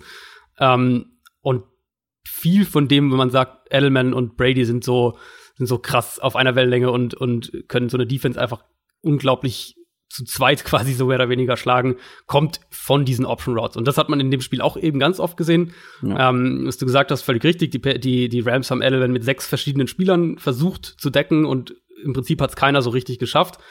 Ähm, was ich da nicht verstanden habe, war, dass die Rams zumindest teilweise Gronkowski Double Teams gegeben haben. Edelman aber kaum mal. Ich weiß nicht, ob sie überhaupt einen, Double Team, vor allem was diese Inside äh, Inside Routes angeht, ob sie überhaupt mal Ja, einen Double Team einmal ist es mir haben. aufgefallen, ähm, aber Okay, da kommen wir gleich noch drauf, auf den Okay, Drive, ja. wo es mir aufgefallen ist. Ähm, und für mich war das so, also das Einzige, was ja wirklich halbwegs konstant funktioniert hat, wenn wir auf beide Offenses schauen, war ja das Kurzpassspiel zu Edelman bei den Patriots. Ja. Und obwohl das so war, auf der einen Seite haben die Rams, finde ich, zwar die individuell, individuell versucht, ihm verschiedene Gegenspieler zu geben. Also die haben ja auch ganz viel durchgemixt, generell was ihre Coverages angeht, die Rams. Ähm, aber haben es, finde ich, ein bisschen versäumt, den, die, die gesamte, ähm, die gesamte Struktur der Defense ein bisschen mehr noch auf Edelman anzupassen. Also Mhm. wirklich zu sagen, okay, das ist das primäre Ziel, das wir ausschalten müssen. Ähm, und die Patriots für meinen Geschmack haben das Matchup immer noch zu wenig genutzt. Also in der ersten Halbzeit war es ja sehr, sehr dominant. Ich hätte mir teilweise noch gewünscht, dass sie in der zweiten Halbzeit noch mehr auch drauf setzen. Also dass sie noch mehr, ähm, noch mehr, äh, auch bei First Down vor allem werfen. Sie sind ja wieder wahnsinnig viel bei First Down gelaufen, wie es ja auch gegen die Chiefs schon der Fall war. Da hätte ich mir aus beiden Richtungen äh, so ein bisschen noch mehr Anpassung gewünscht. Klar, für die Patriots im Endeffekt ist es, äh, ist es wurscht. Aus Rams Sicht, glaube ich, hätte man vom, von der Coverage-Grundordnung her noch mehr machen können. Ja, ich habe Double Teams bei Gronkowski gesehen, bei James White auch fällt mir jetzt ein Spielzug Ja. ein, ähm, wo der Defensive End erst ähm, Fowler war glaube ich, sogar zu James White geht, der aus dem Backfield startet und dahinter noch ein Linebacker quasi in Absicherung ist, dass der da ja nicht, das war bei so Dritter und Zwei, dass der ja nicht einen kurzen Ball hinter der Line of Scrimmage fängt und dann einen First Down macht. Ähm, bei Edelman ist es mir einmal aufgefallen, dass es ein Double Team gab, sonst auch nicht. Und zwar bei dem Drive, der zum Touchdown geführt hat.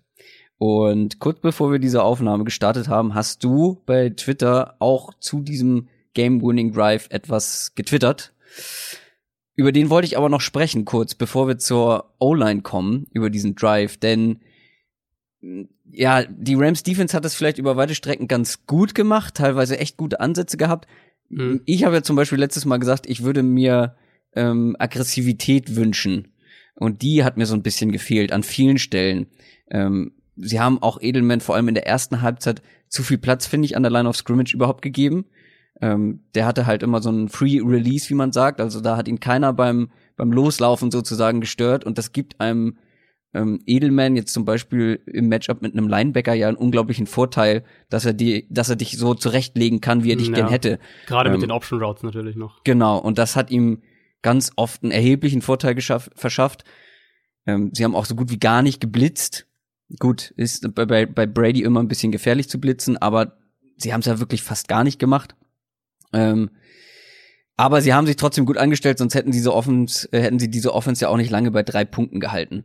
Aber wir haben gesagt, äh, wir werden von einem Team irgendwas Neues sehen oder sehen müssen, irgendwas Überraschendes, irgendwas, was wir kaum gesehen haben von von diesem Team in dieser Saison. Und die Patriots Offense, die haben auch lange an dem festgehalten, was sie am besten machen.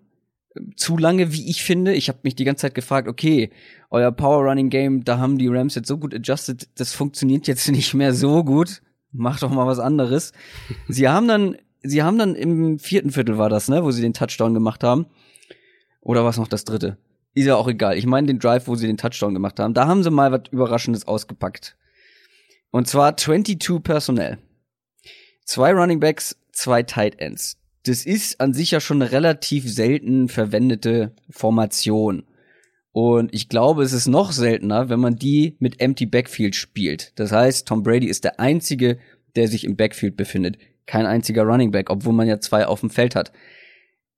Ich finde, das, was sie dann gemacht haben, auf der einen Seite schon fast frech, aber auch sehr, sehr genial. Ich liebe einfach sowas, so wie mit den Defensive Backs bei den Chargers, so, so Sachen, die man sonst eigentlich nicht macht und die dann so wunderbar funktionieren. Und ich fand das einen richtig guten Schachzug, den Josh McDaniels da ausgepackt hat. Und zwar hat man den Rams halt diese Formation gegeben oder diesen Look gegeben. Okay, wir haben jetzt hier zwei Running Backs und zwei Tight Ends.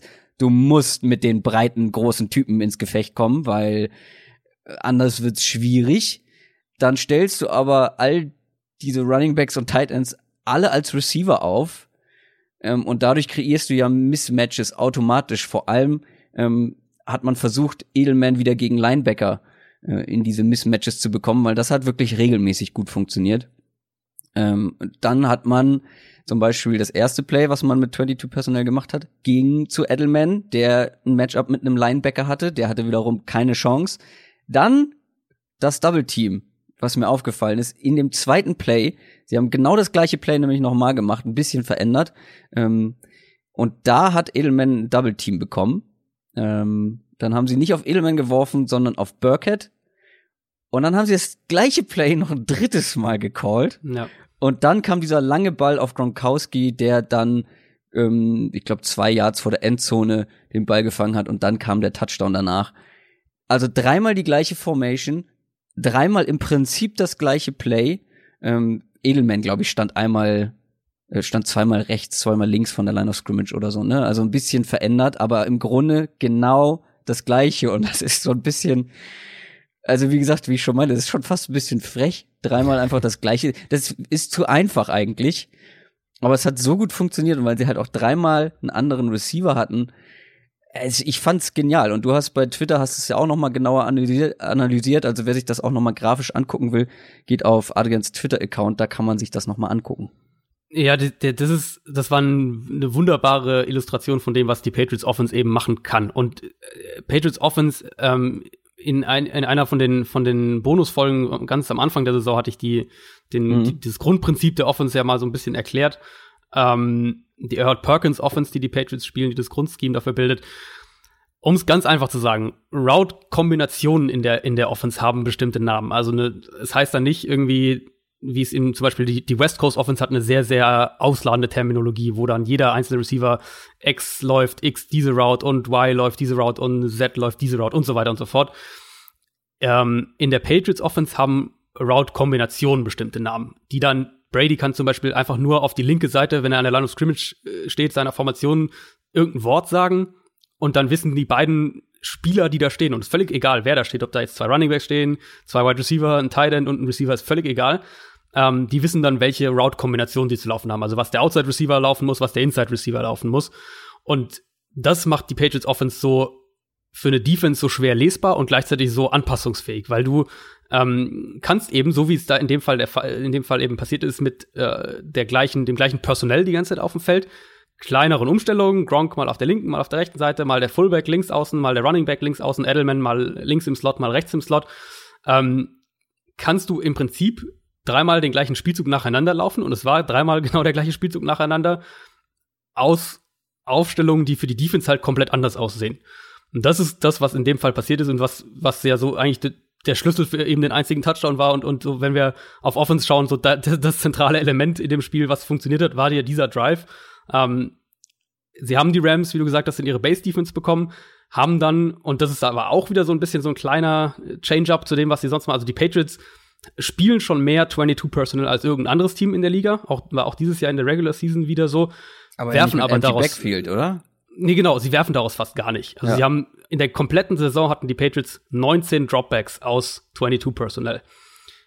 Da eben einmal Empty Backfield und dann dreimal hintereinander geworfen mit dieser gleichen Route-Kombination. Also die heißt Hoss, heißt die bei den Patriots. Das ist eine, eine Hitch-Route, also diese kurze, diese Comeback-Route, wenn der Receiver ein paar Yards nach vorne läuft und wieder dann sich umdreht. Ähm, plus eben die Seam-Route, also der Tight End oder der, der Receiver eben, der diese, die, die Inside, die vertikale Route läuft. Und das haben sie auf beiden Seiten gespielt. Dazu eben die Edelman-Route underneath. Und die Rams waren, obwohl es dreimal das gleiche war, jedes einzelne Mal wieder quasi haben sie an der falschen Stelle attackiert oder Brady wusste eben, wo er hingehen muss, je nachdem, was die Defense ihm gegeben hat. Und das war ähm, unglaublich gut von den Patriots. Es war der richtige Weg eben, um die Rams in ihre Base-Defense zu bringen. Und es war, eine, wie gesagt, eine, eine super Veranschaulichung, wie was diese Patriots Offense eben machen kann.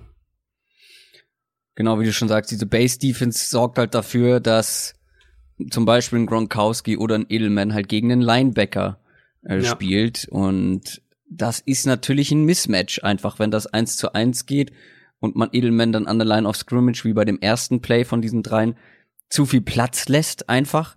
Ähm, und der sich den so hinlegen kann, wie er will und dann seine Option Route ähm, läuft und dann einfach völlig offen ist. Und es gab ja auch, Gronkowski hat das, glaube ich, in der Pressekonferenz erzählt, dass bei einem dieser Plays, sie haben in der ersten Halbzeit so, schon so ein ähnliches gemacht. Und ich weiß nicht, ob das da war oder dann bei einem dieser Plays, dass Josh McDaniels gesehen hat, dass Gronkowski ein, ähm, ein gutes Matchup da bekommt, wenn sie so, so stehen. Ähm, und hat dann halt Brady gesagt, hier, guck mal zu Gronkowski, vielleicht ist er gleich wieder so offen. Und das hat dann halt dazu geführt, dass dieser lange Ball auf Mhm. Gronkowski kam. Das fand ich einfach, das ist einfach so ein, ja, so ein Schachzug, ähm, Ja. der dir dann einfach mal das Spiel äh, gewinnt. Und wir haben noch gar nicht darüber gesprochen. Tom Brady hatte jetzt kein gutes Spiel insgesamt. Da waren ein paar Bälle dabei, die nicht so dolle waren, aber er hat dann halt diesen einen Drive, wo er einfach keine Fehler macht und dieser Ball zum Gronkowski ist einfach punktgenau. Da waren drei Verteidiger Ja. um Gronkowski rum, zwei direkt hinter ihm und er lässt den Ball genau in dieses kleine Fenster fallen, wo nur Gronkowski ihn fangen kann. Das war schon, war schon doll. Doll war aber auch die Performance der O-Line, die wir hier noch aufgeschrieben haben. Die hat wieder einen guten Job gemacht, gerade mal neun Pressures zugelassen. Ja. Äh, Das ist enorm wenig. Ich glaube, auf der anderen Seite waren es, habe ich mir nicht aufgeschrieben, äh, 25 oder so, 24. 20, Ähm, um, gute 20 auf jeden Fall. ja, über 20, knapp über 20. Äh, und hier waren es einfach mal nur neun. Ähm, lag natürlich auch zu einem gewissen Teil daran, dass die Rams halt so gut wie gar nicht geblitzt haben, sich komplett auf ihren Four-Man-Rush konzentriert haben. Und was natürlich auch hilft, ist wie immer dieses ähm, schnelle Ballloswerden von Brady, ähm, das Kurzpassspiel. Da haben die Verteidiger, die Rusher halt wenig Zeit, um zum Quarterback zu kommen. Und Aaron Donald wurde auch noch häufig gedoppelt. Ähm, da hat man sich halt drauf verlassen, dass die anderen drei äh, nicht schnell genug bei Brady sind, bevor der den Ball los wird. Und das war ja auch genau das, was wir vorher gesagt hatten. Also wer, klar, sie haben nicht viel geblitzt, aber im Prinzip war ja das so ein bisschen das Matchup. Wer gewinnt an der Line of Scrimmage ohne Ja. Hilfe? Also können die Rams mit dem Four-Man-Rush Druck erzeugen? Ähm, müssen sie blitzen, weil sie es mit dem Four-Man-Rush nicht können? Können die Patriots mit ihrer normalen Protection standhalten? Oder müssen sie den Tight End, den Fullback, was auch immer, Running Back in zusätzliche Protection abstellen? Und das Duell ging für mich deutlich klarer, als ich erwartet hatte an, an die Patriots. Ähm, du hast recht mit dem Release, das war noch mal krasser als selbst in dem, in dem Chargers Playoff-Spiel. Äh, Manchmal auch zu krass. Er wirkte Ja, teilweise ein bisschen krass. ängstlich. Oh, da Teilweise, könnte gleich. Aaron Donald kommen. Oh, das zu. Oh, schnell weg mit dem Ball. Ähm, also es waren im Schnitt 2,2 Sekunden. Das ist unfassbar schnell. Also die Chargers, im Chargers-Spiel, glaube ich, waren es 2,3 und das war auch schon der schnellste, mit Abstand der schnellste Wert ähm, in der Divisional-Runde. Aber wir haben es, finde ich, trotzdem zum Teil im Passspiel gesehen und dann später natürlich auch im Run-Game, wie gut sich die Patriots an der Line of Scrimmage insgesamt geschlagen haben. Und ich finde auch generell, da muss man auch das Run-Game dann noch mal kurz äh, zumindest erwähnen, ähm, vor allem die Art der Run-Plays, die war nämlich wahnsinnig vielseitig bei den Patriots. Da war Inside Zone, Outside Zone, Power, Counter Runs, Trap Blocks, da war wirklich alles möglich dabei. Und das kannst du so nicht mit jeder beliebigen Line spielen, weil für diese, für die verschiedenen Blocking-Schemes und verschiedenen, verschiedenen Run-Schemes ähm, oder Run-Typen gehört einfach von der Offensive Line echt einiges an Qualität dazu, um die alle so spielen zu können. Und die Patriots waren da wahnsinnig vielseitig und das hat ihnen, denke ich, auch spät im Spiel dann diese Türen da geöffnet, um das Run-Game da einzusetzen, wo sie dann die Uhr runterlaufen lassen wollten. Diese Vielseitigkeit ist einfach, also die Patriots haben, finde ich, das Spiel durch ihre Vielseitigkeit auf sämtlichen Positionen gewonnen. Ich meine, du kannst auch Ja. nicht mit einer Defense das ganze Jahr über viel Man-Coverage spielen und dann plötzlich in einem Spiel Zone-Coverage, Ja. vor allem diese Cover 4, Ja, das kannst du auch nicht mit allen Defenses machen, weil es ja kom was komplett anderes ist. Und dass das so gut klappt, das liegt halt daran, dass die Patriots einfach extrem viel Wert auf vielseitige Spieler legen, offensiv und defensiv. Und ich meine, die Cover 4 hat ja auch einmal äh, versagt, da wurde dann ein Fehler gemacht. Nur leider war Goff nicht in der Lage, das auszunutzen, als Brandon Cooks in der Endzone auf den Ball gewartet hat. Mhm. Das war ja ein ähm, ähm, Broken Play aus Defense-Sicht. Das sollte ja auf keinen Fall so passieren. Das hätte auch nicht Ja. so passieren dürfen. Das war eben auch so eine Cover 4 mit vier tiefen Verteidigern, die sich aber, wo sich drei einfach mal zu, ich glaube Robert Woods war es, orientiert haben. Ähm, aber muss man auch noch mal sagen, welcher McCordy war es denn jetzt? Ich verwechsel die beiden immer. Jason, oder Jason, Jason? war der, der es gerettet hat. Ich habe mal geguckt, der war noch locker 20 Yards von Brandon Cooks entfernt, als äh, Goff den Ball geworfen hat. Das war ein unfassbares Play. Der ist noch so Ja. weit weg, sieht das schon, ähm, ist halt quasi schon gestartet, dann wird der Ball geworfen und dass der da noch ankommt, war wirklich äh, ein mega geiles äh, Play aus Defense Defense-Sicht. Ja, aus Defense-Sicht wahrscheinlich das Play des Spiels, würde ich auch sagen. Weil Ja. ist, also zum einen natürlich ist es rein individuell, hat er aus, aus Playdesign-Gründen natürlich nichts zu suchen, in Anführungszeichen. Genau. Ähm, und, und rettet in dem Fall in einem Spiel, wo es wirklich, also wo es ja wirklich Low-Scoring die ganze Zeit über war, rettet, rettet einen Touchdown. Also das war schon individuell betrachtet, war das schon das defensive Play des Spiels. Wollen wir zu den Rams kommen oder mehr zu den Ja, Enttäuschungen des Super Bowls. Und Ja. das waren nun mal die Rams. und wir haben uns hier aufgeschrieben, äh, Gameplan. Hm. Haben wir jetzt schon öfter angedeutet. Ich finde, da muss man ähm, auch so ein bisschen unterscheiden zwischen offensiv und defensiv, aber über die Defensive haben wir jetzt schon ein paar Mal gesprochen. Da gab es einiges, was ich ähm, durchaus sinnvoll fand. Was ich auch gesehen habe, was ich, äh, was mir gefallen hat, äh, dass man mh, halt Zone und Man Courage teilweise zumindest gemixt hat. Aber gut, in den falschen Momenten gab es dann vielleicht einen falschen Call und ähm, das hat dann auch nicht mehr viel gebracht. Am Ende hat man verloren, deswegen äh, ist der Gameplan nicht so richtig aufgegangen, aber das lag vor allem an der Offense. Lass uns über die Offense der Rams sprechen. Für mich sind es drei Sachen, die, die echt schlecht waren aus Offensicht der Rams. Also Jared Goff, den haben wir noch als Extrapunkt gleich. Die O-Line, finde ich, sonst echt so Mhm. das Prunkstück der Rams. Und die waren einfach, die war einfach auch insgesamt nicht gut, kam damit überhaupt nicht klar, was die Defense da den entgegengefeuert hat. Und natürlich der Gameplan offensiv und das Play Calling. Wie fanden wir denn das Play Calling der Rams? Also, Soll ich, soll ich noch eine andere Überleitung schaffen? Nicht ganz so generell. Also, naja, es ist für mich ist es eben so eigentlich das, was wir vorhin zum Teil auch schon angesprochen haben, wenn wir es erstmal so Big Picture betrachten, nämlich dass die Patriots viel von dem gemacht haben, was sie die ganze Saison über gezeigt haben und die Umstellung ähm, vorgenommen haben, die wir ja auch schon in der Preview besprochen hatten. Und wenn wir darüber sprechen, dann haben die Rams-Coaches die Problematik auf jeden Fall zumindest mal im Hinterkopf gehabt. Davon können Glaubst wir du? alle, alle fest ausgehen. Ähm, aber Los Angeles hatte halt überhaupt keinen Plan B, überhaupt keine Alternative. Ich denke, das ist inzwischen oft genug thematisiert worden und, und auch bei uns jetzt schon oft genug durchgeklungen. Das war für mich generell enttäuschend, wenn wir davon sprechen, wie du ähm, dich auf deinen Gegner vorbereitest einfach. Aber für mich ging es auch, und da sind wir dann beim Playcalling ganz konkret darüber hinaus aufs Spiel gesehen. Und, und da Ja. sind es ein paar Punkte, ähm, die ich mir da auch aufgeschrieben habe, die, wo man einfach sagen muss, das, das ist für mich irgendwo irgendwie unverständlich. Ähm, ein Beispiel, Patriots hatten das ganze Jahr über Probleme damit, äh, Pässe aus 12 Personell zu verteidigen. Also wenn der Gegner zwei Titans auf dem Feld hat. Was natürlich daran liegt, dass du als Offense ähm, in deinen, in diesen ganzen Pressure- und Blitzpaketen, die wir jetzt bei den Patriots besprochen haben, die ja eben viel, wie gesagt, über Dante Hightower und, und Kyle Van Noy kommen, also über deine Linebacker, bist du ja in einem gewissen Maße zumindest limitierter, wenn der Gegner mit zwei Titans auf dem Feld steht, weil mhm. du, wenn du Man-Coverage dann spielst, zum einen da konkretere, direktere Zuteilungen noch hast und ähm, du, was die Formation angeht, also die Offensive Line sich ja, also die, die, die Line an der Line of Scrimmage quasi auch anders präsentieren kann, wenn da noch links und rechts ein Tight End zum Beispiel steht. Ähm, und auf der anderen Seite waren die Patriots eben dieses Jahr extrem stark gegen 11 Personnel, also die Standardformation der Rams Offense. Und die Rams haben in dem Spiel eben dann auch fast nur aus 11 Personnel geworfen und kaum mal überhaupt versucht, die Linebacker von den Patriots mit den Running Backs oder auch oder eben den, den Titans im Passspiel gezielt zu attackieren. Ähm, sie haben das Play-Action-Passspiel, was ja trotz jetzt der, wenn jetzt die Umstellung der Patriots haben wir jetzt viel gelobt, aber immer noch ist das Play-Action-Passspiel die, die beste Waffe der Rams Offense und trotz dieser Umstellung hat es immer noch deutlich besser funktioniert als das normale Dropback-Passing-Game in dem Spiel haben sie über 10% seltener eingesetzt, als sie es normalerweise diese Saison im Schnitt gemacht haben. Und für mich am unverständlichsten, und da, um, wer da die genauen Stats will, äh, empfehle ich jedem Sharp Football Stats, da habe ich die Stats auch her. Äh, die Rams haben ihre No-Huddle-Offense viel zu selten eingesetzt. Eigentlich ist LA die Offense, die am meisten No-Huddle spielt. Und warum?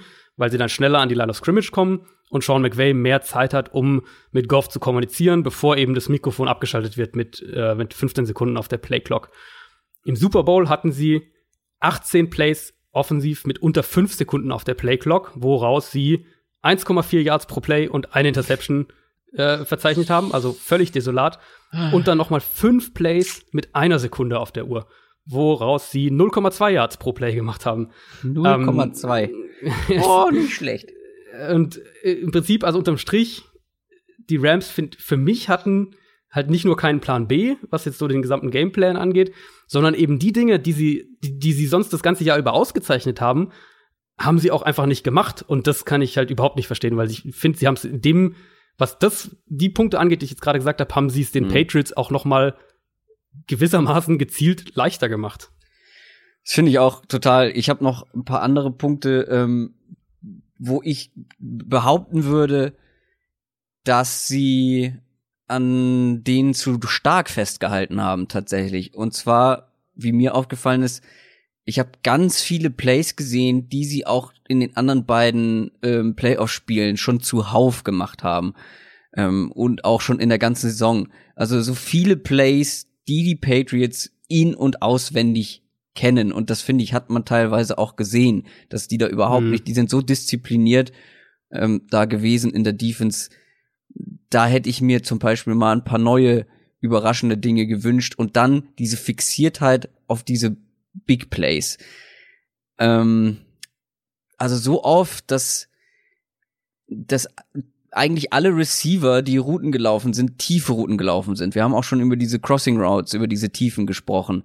Ähm, und die Patriots haben das ja von Anfang an eigentlich konsequent mit tiefer Zonenverteidigung verteidigt und auch eben und auch sehr stark gemacht, auch wenn es mal Man-Coverage war, sehr, sehr gut verteidigt einfach.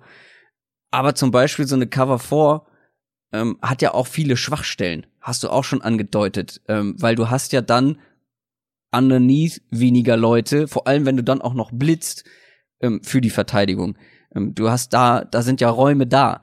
Ähm, und ich finde, ja. dass man da so spät erst angefangen hat, nämlich irgendwann im vierten Viertel, wo man schon 10 zu 3 hinten lag, dann angefangen hat, speziell so im kurzen und mittellangen Bereich ähm, Routen laufen zu lassen, die dann ja auch teilweise erfolgreich waren.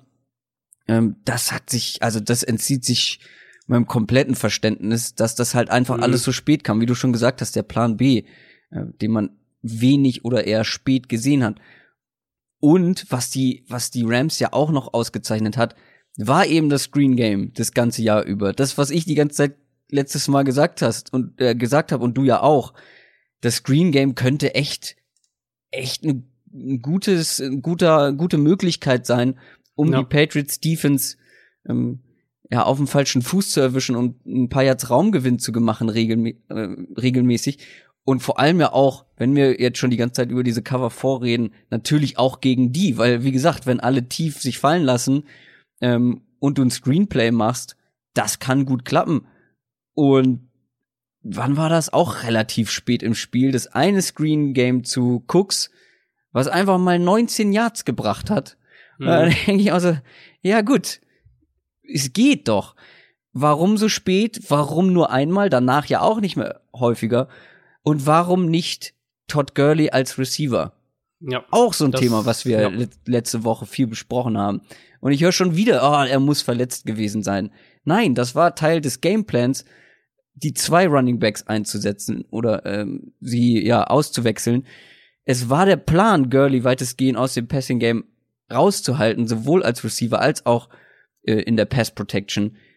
Die Kritik daran, dass Todd Gurley so wenig vom Spiel hatte oder so wenig Touches im Spiel wieder hatte, die finde ich total berechtigt, nur ähm, liegt sie in meinen Augen woanders als bei einer möglichen Verletzung von Gurley, sondern beim Gameplan, das eben so zu machen, was aus meiner Sicht halt komplett falsch war. Ich bin gespannt, was das jetzt für Folgen hat innerhalb der Rams Offense, weil sich das Muster ja jetzt doch auffällig oft auf ähnliche Art und Weise wiederholt hat. Und es waren ja eben Teams, die, äh, wenn wir jetzt auf die Patriots natürlich schauen, auf die Eagles, auf die Bears und eben auch schon zum Teil auf die Lions, mit denen das ja gerade was das Passspiel anging, also die Pass-Defense gegen die Rams, mit denen hat das ja so ein bisschen angefangen. Ähm, die Teams haben den Rams diese tiefen Crossing Routes, das tiefe Play-Action-Passspiel vor allem bei First Down eben äh, weggenommen oder zumindest eingeschränkt. Und dann hat man jetzt immer mehr den Eindruck, dass diese, diese Rams Offense damit teilweise erschreckend einfach zu knacken ist. Und es war dann auch in mehreren Spielen eben der Fall, dass genau diese, was du gerade gesagt hast, dieses Kurzpassspiel, dieses Underneath Passing Game teilweise von den Playdesigns her nicht da war, teilweise Goffs auch einfach nicht wahrgenommen Ja. hat, wenn es da war. Ja. Ähm, und zu Goff kommen wir ja noch gleich, aber ich finde, da muss man natürlich auch McVay in die Kritik stellen und das machen wir ja eigentlich schon die ganze Zeit jetzt, wenn wir vom Gameplan sprechen. Ähm, ich denke, wir können jetzt nach der Saison irgendwie festhalten, auch dass McVays Plan A super funktioniert. Alles darüber hinaus aber irgendwie doch noch ein Fragezeichen so mitbringt. Und da bin ich echt gespannt, welch, welche, welche Anpassungen, welche Entwicklungen wir dann in der nächsten Saison bei den Rams sehen. Weil so, also so, wenn die, wenn sie es weiter versuchen, so Ja. zu spielen, dann werden mehr und mehr Teams die so verteidigen und irgendwann musst du ja, äh, musst du ja offensiv auch reagieren. Was ich jetzt auch überhaupt nicht hören kann, ist Zweifel daran, dass McVay vielleicht doch kein guter Coach ist. Ich glaube schon, dass der einfach in der Lage ist, sowas vernünftig zu analysieren. Das denke ich auch, ja. Ich will mich nicht zu weit aus dem Fenster lehnen, nicht, dass äh, er mich Lügen straft, aber ich glaube einfach, das ist so ein Football Brain, der wird das schon, der wird schon reflektiert genug sein. Ich meine, wir haben es in der Einleitung gehört, er hat sich direkt nach dem Spiel hingestellt und gesagt, ja, ich wurde outcoached und das Mhm. wurde er ja, was aber auch zum großen Teil an ihm liegt, weil jede Defense, jede Art von Defense hat einen Schwachpunkt.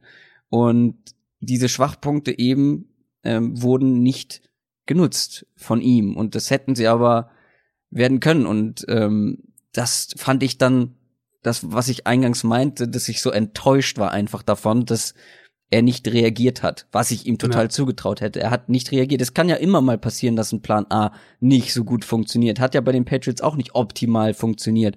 Aber dass dann eben keine, keine zweite Option, keine anderen Ideen dann ähm, kamen, so von wegen probier, doch- also wir haben die ganze Zeit gesagt, probier doch mal irgendwie was. Ähm, ne, wie zum Beispiel so ein Screen Game. Ähm, ist auch erstmal egal was, probier es einfach, weil schlechter kann es nicht laufen als das, was ihr jetzt hier seit drei Vierteln gemacht habt. Und ja, das schockiert mich auch so ein bisschen, dass man sagen muss, Sean McVay war einfach in diesem Spiel nicht kreativ genug und auch nicht mutig genug zum Thema Eier haben. Ähm, aber lass uns noch mal über Jared Goff sprechen, weil der hatte ja auch einen gewissen Anteil daran. Mhm. Weil der hatte wirklich ein ganz, ganz schlechtes Spiel. Das muss man, glaube ich, wirklich so sagen. Ähm, und das lag ja an, also da wa- waren viele Dinge, die einfach nicht gut waren. Also Receiver übersehen, Verteidiger übersehen. Wir erinnern uns ans erste Play in der zweiten Halbzeit, wo er einfach mal, war es Hightower, ja, ne? Ich glaube, Hightower komplett übersehen hat, der eigentlich ein, schon die Ja. erste Interception hätte fangen müssen. Dann wirklich schlechte Würfe. Ähm, und was ich auch relativ schockierend fand, ganz schlechtes Pocket Play. Ähm, dem Druck nicht gut ausgewichen. Ich meine, Goff zum Beispiel ist ja auch ein einer, der man ein paar Yards laufen kann. Der ist ja nun nicht langsam. Ist Ja. jetzt ähm, ist kein Tom Brady, so der kann halt auch mal einem Blitz ähm, laufend ausweichen, hat man auch fast gar nicht gesehen. Und wie du eben schon gesagt hast, mehrfach so diese Checkdown, diese kurze Passoption einfach ignoriert. Ähm, wo es zum Beispiel früh zu sehen war, okay, meine tiefen Receiver sind eigentlich alle gut gedeckt. Er guckt aber weiter, äh, guckt weiter rauf und hofft, dass sich noch irgendwas ergibt. Mhm. Ähm, und Das war, das war halt im Bears-Spiel auch ganz eindeutig, äh, ganz, ganz eklatant so. Das war, also, das war das, was ich vorhin noch meinte. Das war bei Goff Ja. schon mehrfach dieses Jahr wirklich zu sehen. Ja, dann diese Überforderung gegen diese Blitze oder gegen diese ähm, gegen diese Coverages, wo man nicht genau, wo man vorm Snap nicht genau weiß, ähm, was man jetzt bekommt. Ähm, ich weiß gar nicht so ehrlich, ob ich, ob ich dich was zu Goff sagen lassen kann. Äh, oder ob wir dann die Folge auf explicit stellen müssen. Also für mich ist es schon auch, also wir haben jetzt viel McVay und McVay muss auch kritisiert werden, ganz, ganz klar. Aber für mich ist, wenn wir jetzt was Takeaways angeht, bei den Rams so langfristiger Art, ähm, haben wir jetzt beide, glaube ich, durchklingen lassen, dass wir davon ausgehen, dass McVay Sachen anders machen wird, bestimmte Dinge an an diesen Schrauben eben drehen wird, die er jetzt dieses Jahr nicht gefunden hat. Ähm, bei Goff, glaube ich, muss man da schon noch kritischer sein, ob das Ja. Was die langfristige und mittelfristige Entwicklung angeht. Wir haben ihn ja im Laufe der Saison, gerade auch in der zweiten Saisonhälfte, immer wieder mal kritisiert. Ähm, und für mich war jetzt der Super Bowl echt auch einfach nochmal die Bestätigung von dieser Kritik. Und klar, jetzt bevor alle Rams-Fans äh, ausschalten, Goff ist noch jung, natürlich kann er sich noch entwickeln. Für mich gibt er aber Stand heute deiner Offense zu wenig, das über das Schemes und über die Play-Designs hinausgeht. Und klar, er kann tolle, punktgenaue Pässe werfen. Er hat vor allem früh in der Saison waren da auch einige super Deep Balls mit dabei. Er hat eine gewisse Athletik, was wir ja eben auch bei diesen ganzen Rollouts zum Teil sehen, wo er dann auch manchmal läuft. Die ganzen Rollouts, die man im Super Bowl, ich glaube, zwei waren's. Ja, das war Ah nee, Ähm, Rollouts, geplante Rollouts waren es vielleicht ein paar mehr, aber so Situationen, wo kein Rollout lässt, ja. geplant war, so, wo er anfängt zu scramblen. Ähm, und wenn er das getan hat, sah es jetzt auch nicht so gut aus. Ja, und, und wie gesagt, ja, Play-Action generell auch weniger. Ähm, wenn wir mal ehrlich sind, und das meine ich jetzt so neutral wie möglich, er ist aktuell ein Game Manager. Ich glaube, ich finde, das ist die fairste Bezeichnung, die man Jared Goff geben kann. Er bringt die Offense, die Sean Sean McVay designt und den Gameplan, den er entwirft, bringt er aufs Feld, wenn die Defense es zulässt. Und für mich ist es Ja, nicht er- mehr und nicht weniger im Moment. Ich finde, das hat er halt in dem Spiel auch nicht hinbekommen, weil es gab Situationen, wo fand ich übrigens, habe ich auch nicht verstanden, diese Fixierung auf, also dass man immer wieder das Matchup Brandon Cooks gegen Stefan Gilmore gesucht hat, vor allem ja, tief. Ja. Da spielt Stefan Gilmore ist bekanntermaßen einer der besten Cornerbacks des Jahres gewesen einfach. Der hat eine richtig gute Saison gespielt. Ja, Brandon Cooks ist verdammt schnell und ist auch ein guter Receiver, aber dass man immer wieder dieses Matchup sucht. Es gab teilweise wirklich bessere Matchups als das in den gleichen Plays. Also ähm, zum Beispiel, wenn dann mal ein, weiß ich nicht, auf jeden Fall bessere Matchups, aber wenn dann mal ein Tight End, wir haben ja schon die Tight Ends angesprochen, dass die wenig, zu wenig eingesetzt wurden. Aber es gab Situationen, wo Brandon Cooks eigentlich Separation hatte von Stefan Gilmore. Und dann aber einfach der Wurf schlecht war. Das gab's ja mehrfach. Mhm. Ähm, von der Interception ganz zu schweigen, die er nie hätte werfen dürfen, weil das war nun wirklich, ähm, er war nun wirklich nicht richtig weit offen. Aber es gab mehrfach die Situation, wenn man sich das nochmal angeguckt hat, ähm, wo Cooks Separation hatte. Ähm, und dann, wenn der Ball anders oder besser vor allem geworfen wird, das auch eine Completion wird. Im Normalfall. Aber da gab es ganz viele Situationen, wo er ihn unterworfen hat oder einfach auch gar nicht, ähm, ja, einfach nicht in das Fenster geworfen hat, wo Cooks ihn kriegen sollte, sondern halt dahin, wo Stefan Gilmer dann noch mal eine Chance hatte, den Ball zu verteidigen, den Pass. Und ich, also ich würde sagen, das ist noch eher was, wo man bei Goff davon ausgehen kann, dass sich das stabilisiert, weil er das eigentlich, also das hat er schon oft genug gezeigt, dass er das kann, was Ballplacement angeht und und und äh, seine, seine Pässe rein vom von der Wurftechnik her und wie der Ball ankommt Mhm. und wo er sie hinwirft. Ähm, für mich ist das, was du davor gesagt hast, ist eher das Eklatante und zwar, dass er zu häufig eben nicht von seinem ersten oder zweiten Read wegkommt und Mhm. das ist eben ein konstantes Thema, deswegen ähm, ist es ja, haben ihm ja Defenses solche Probleme auch bereitet, die dann wie die Patriots noch mal kurz vor, kurz nach dem Snap Sachen umstellen, weil er eben, und das ist das, was ich dann meine, was, wo, inwiefern er Sachen dir gibt, die über das, das Playdesign, über das Scheme hinausgehen.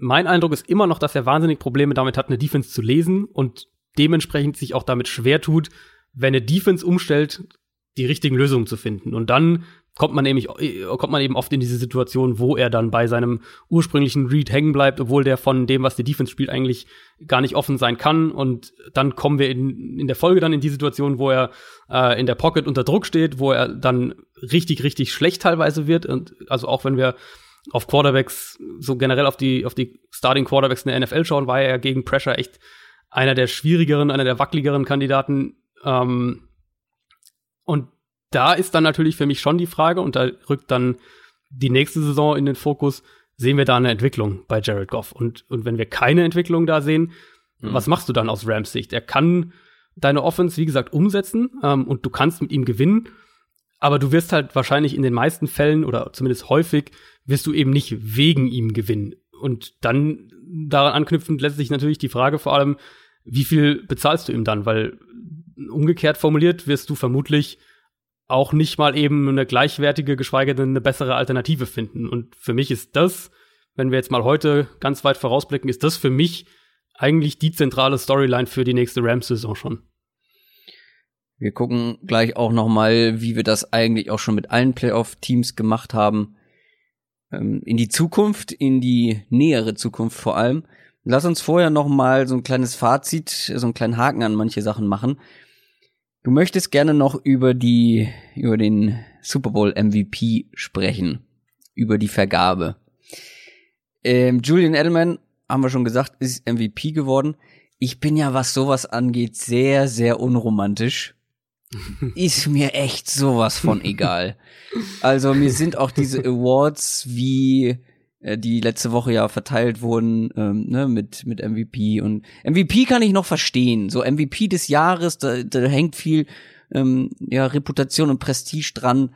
Ähm, das finde ich noch okay, aber so Spieler des Spiels, was ja nun mal so ein Super Bowl MVP ja, ist, das, stimmt schon, das interessiert ja. mich auch beim Fußball nicht. Ähm, das finde ich sehr austauschbar und nicht wichtig. Du hättest aber trotzdem jemand anderes genommen als Julian Edelman. Genau, mir ist es einfach nur so im Kopf noch geblieben, weil ich es auch direkt nach dem Spiel auf, auf Twitter gepostet hatte und das irgendwie dann noch ein, zwei Mal dran denken musste, dass wenn man, finde ich, in dem Spiel einen Spieler herausstellt, dann hätte ich eben eher einen Verteidiger genommen, weil die Patriots mhm. Defense für mich dann doch relativ klar der dominierende Part war. Und ich hätte Stefan Gilmore auch genommen, weil er wieder mal, wie er eigentlich das ganze Jahr über einfach ein maßgeblicher Faktor für all diese Blitzes und diese ganzen Pressures, die die Patriots eben so gerne spielen, über die wir jetzt eine Stunde lang gesprochen haben, ist er, ist er eben wirklich eine der zentralen Figuren, wenn nicht sogar die zentrale Figur, weil wenn du diese, diese, vor allem was die Blitzes angeht, die ja bei den Patriots eben ganz oft aus Cover One, aus der Man Coverage kommen, wenn du die so spielen willst, wie die Patriots das machen, dann brauchst du einen Cornerback, der konstant einen gegnerischen Receiver, ob es der Nummer 1 Receiver oder Nummer 2 Receiver ist, in 1 gegen 1 Coverage ausschalten kann. Und dass Gilmore äh, Brandon Cooks wirklich weitestgehend aus dem Spiel genommen hat im Super Bowl und ihn ja auch echt, also sehr, sehr häufig in Man-Coverage hatte. Die Patriots haben ja auch, wenn die Rams da in ihren Bunch-Formations mit drei Receivern eng beieinander standen, hatten sie ja auch keine Angst davor, selbst dagegen in Man-Coverage zu spielen, obwohl das aus Verteidigersicht deutlich schwieriger ist, weil du, die, weil die Laufwege sich ja permanent überkreuzen können von diesen drei Receivern auch da war Gilmore ja ganz oft gegen Brandon Cooks, der ja nun mal eben ein sehr schneller Spieler ist. Ähm, und dass das funktioniert hat, ist für mich oder war für mich ein großer Grund dafür, dass die Patriots eben umgekehrt diese Freiheiten hatten, in der Front so zu agieren, wie sie es gemacht haben. Kann ich total nachvollziehen, aber für mich ist auch die Edelman-Wahl komplett in Ordnung gewesen. Ist, ähm, okay, ja. Weil ich finde, stellen wir uns mal vor, wie es ohne ihn gelaufen wäre für die Patriots Offense. 3 ohne. Zu 3. Hä? Dann wäre es 3 zu 3 ausgegangen. Ja, genau. So ohne seine Option Routes, ohne seine sein Route Running, was halt in dem Spiel wieder sehr, sehr gut war. Er hat ganz viele 1 gegen 1 Situationen. Wir haben schon gesagt, egal gegen wen, gewonnen. Ähm, das fand ich extrem stark, hat extrem dem Spiel so den Stempel aufgedrückt. Und Gilmore, ja, wie gesagt, ich hätte auch Gilmore nachvollziehen können. Da finde ich zum Beispiel, er hat extrem gut gespielt, hat aber auch äh, hin und wieder von den schlechten Würfen profitiert. Also stimmt, ja. ich finde, wie ich schon gesagt habe, wo Brandon Cooks ihn eigentlich geschlagen hat und ein, ein richtig guter Wurf zu einer Completion und ordentlich Raumgewinn geführt hätte, ähm, da hat er davon profitiert, dass Jared Goff unter ihn äh, Brandon Cooks unterworfen hat, äh, mehrfach. Und auch die Interception war ja, also, die muss ja, man ja wirklich, die, die, die sowieso, ja die musste er fangen. So, er stand ja, Ja. genau da, wo der Ball hinkommt. Ähm, so, da könnt, das könnte man als Gegenargument nehmen. Aber wie gesagt, äh, da bin ich. Dafür ist es mir auch zu egal, da eine ernsthafte Diskussion anzuführen. Aber jetzt mal geguckt, welche Lehren können wir aus diesem Super Bowl ziehen und dem Ganzen, was da Sonntagnacht passiert ist. Also wir sehen es ja immer wieder, dass nach dem Super Bowl Trends übernommen werden. Ähm, es ist irgendwie so ein Phänomen, was, was in der NFL immer wieder zu beobachten ist. Letztes Jahr beispielsweise das Ausspielen von, von Fourth Downs war so ein Aspekt. Mhm. Da haben, äh, die Eagles haben das ja auch sehr, sehr aggressiv gemacht. Und da haben wir dann in der letzten, jetzt in der vergangenen Regular Season auch einen deutlichen Anstieg gesehen, was das ligaweite Ausspielen von Fourth Downs angeht. Und werden wir, glaube ich, auch noch weiteren Anstieg sehen. Von den Patriots was zu übernehmen, finde ich meistens schwierig, weil sie in so vielen Sachen einfach einzigartig sind und, und, und schwer kopierbar sind. Ähm, aber eine Sache, die bei mir hängen geblieben ist und jetzt über die zweite Saisonhälfte schon generell dann auch beim, beim Analysieren der Playoff-Spiele, ich frage mich, ob nicht mehr Teams versuchen werden, ihre Defense über die Secondary statt über die Front aufzubauen. Ähm, einmal natürlich, weil es günstiger ist. Also Elite Pass Rusher sind einfach deutlich teurer als Elite Cornerbacks. Ähm, generell Defensive Linemen sind deutlich teurer als Defensive Backs. Und weil es dir insgesamt mehr Flexibilität gibt. Äh, gerade das, was wir jetzt im Super Bowl gesehen haben. Also, dass du, was wir jetzt gerade so gelobt haben, die Identität deiner Defense mal eben so ein bisschen auf den Kopf stellst und dem, dem gegnerischen Quarterback permanent Sachen zeigst, die er auf Tape noch nicht gesehen hat oder ähm, die, die eigentlich für dich untypisch sind, wie jetzt diese Umstellung von Man auf Zone. Das ist auf diese Art nur mit einer wirklich sehr guten Secondary machbar. Und wenn du die hast, dann hast du eben auch die Freiheit, eins gegen eins Man Coverage zu spielen, den Pass Rush übers Blitzing mehr zu betreiben, wie es die Patriots ja eben oft äh, dieses Jahr auch gemacht haben. Plus eben, was ich jetzt ja gerade bei Gilmore schon gelobt habe, all die diese Pressure-Pakete von den Patriots. Ähm, gerade auch, wenn sich vermeintliche Rusher in Coverage zurückfallen lassen, all diese Sachen.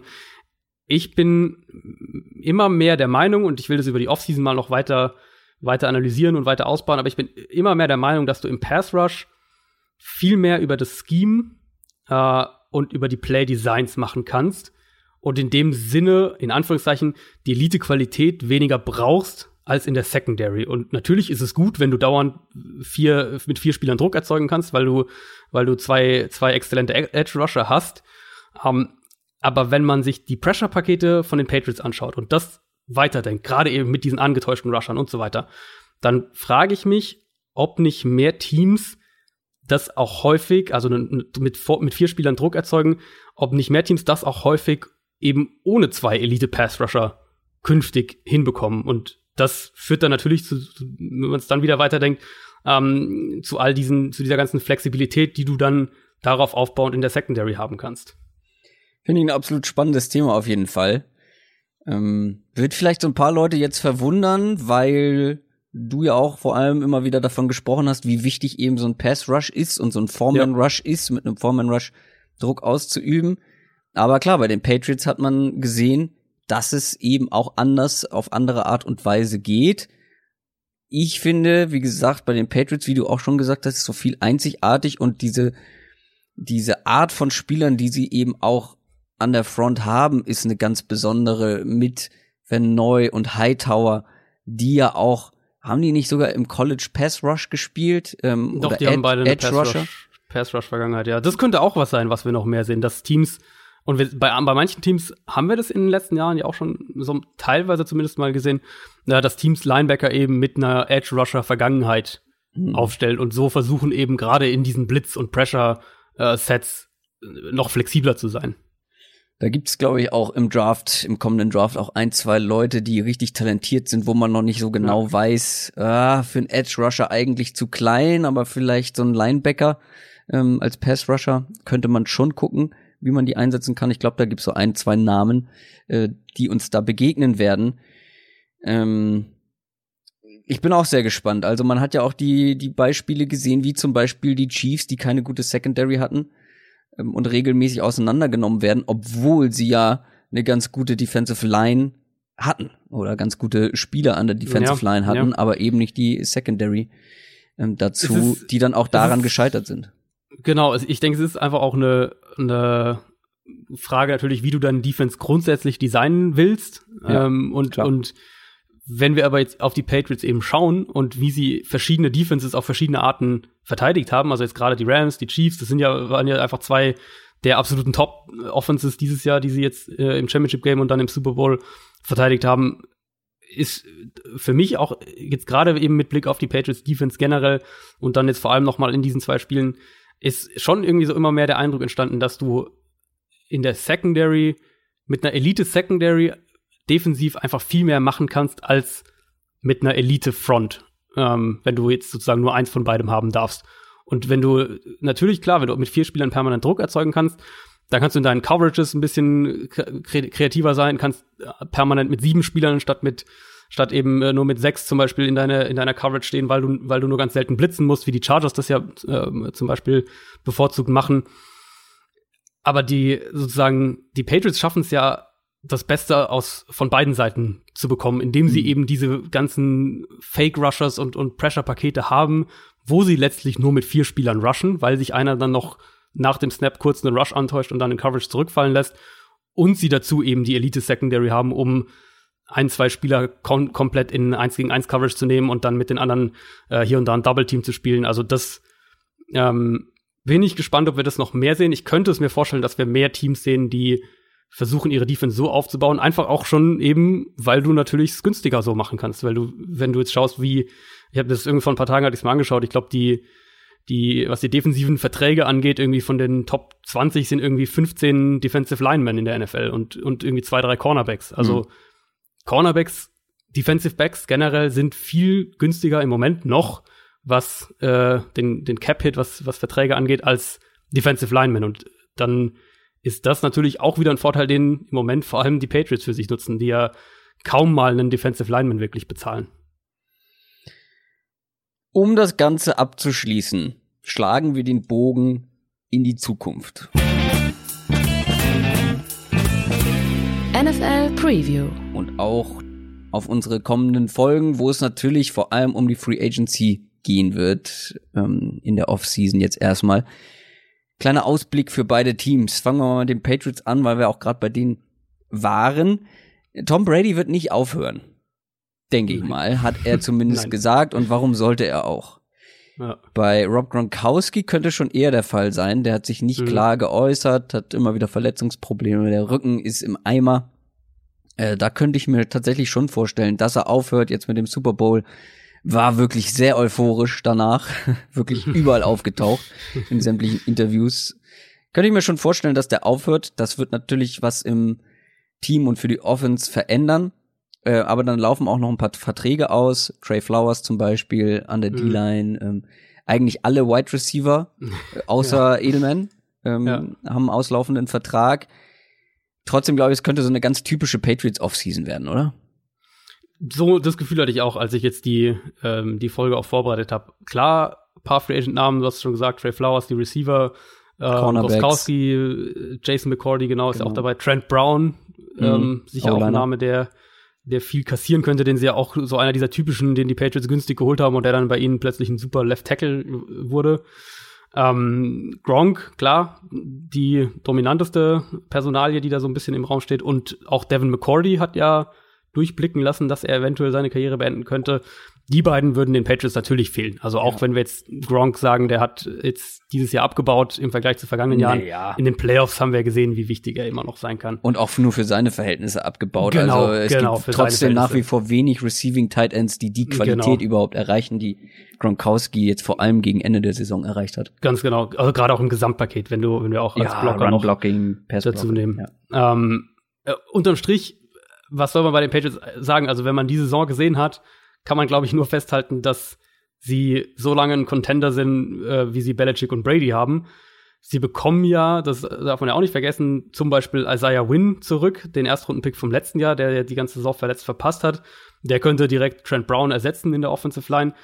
Wide Receiver in New England, solange Edelman da ist, ist der Rest für mich mehr oder weniger austauschbar, muss man auch so sagen, einfach weil das, ähm, weil die, mhm. die Offense so nicht funktioniert.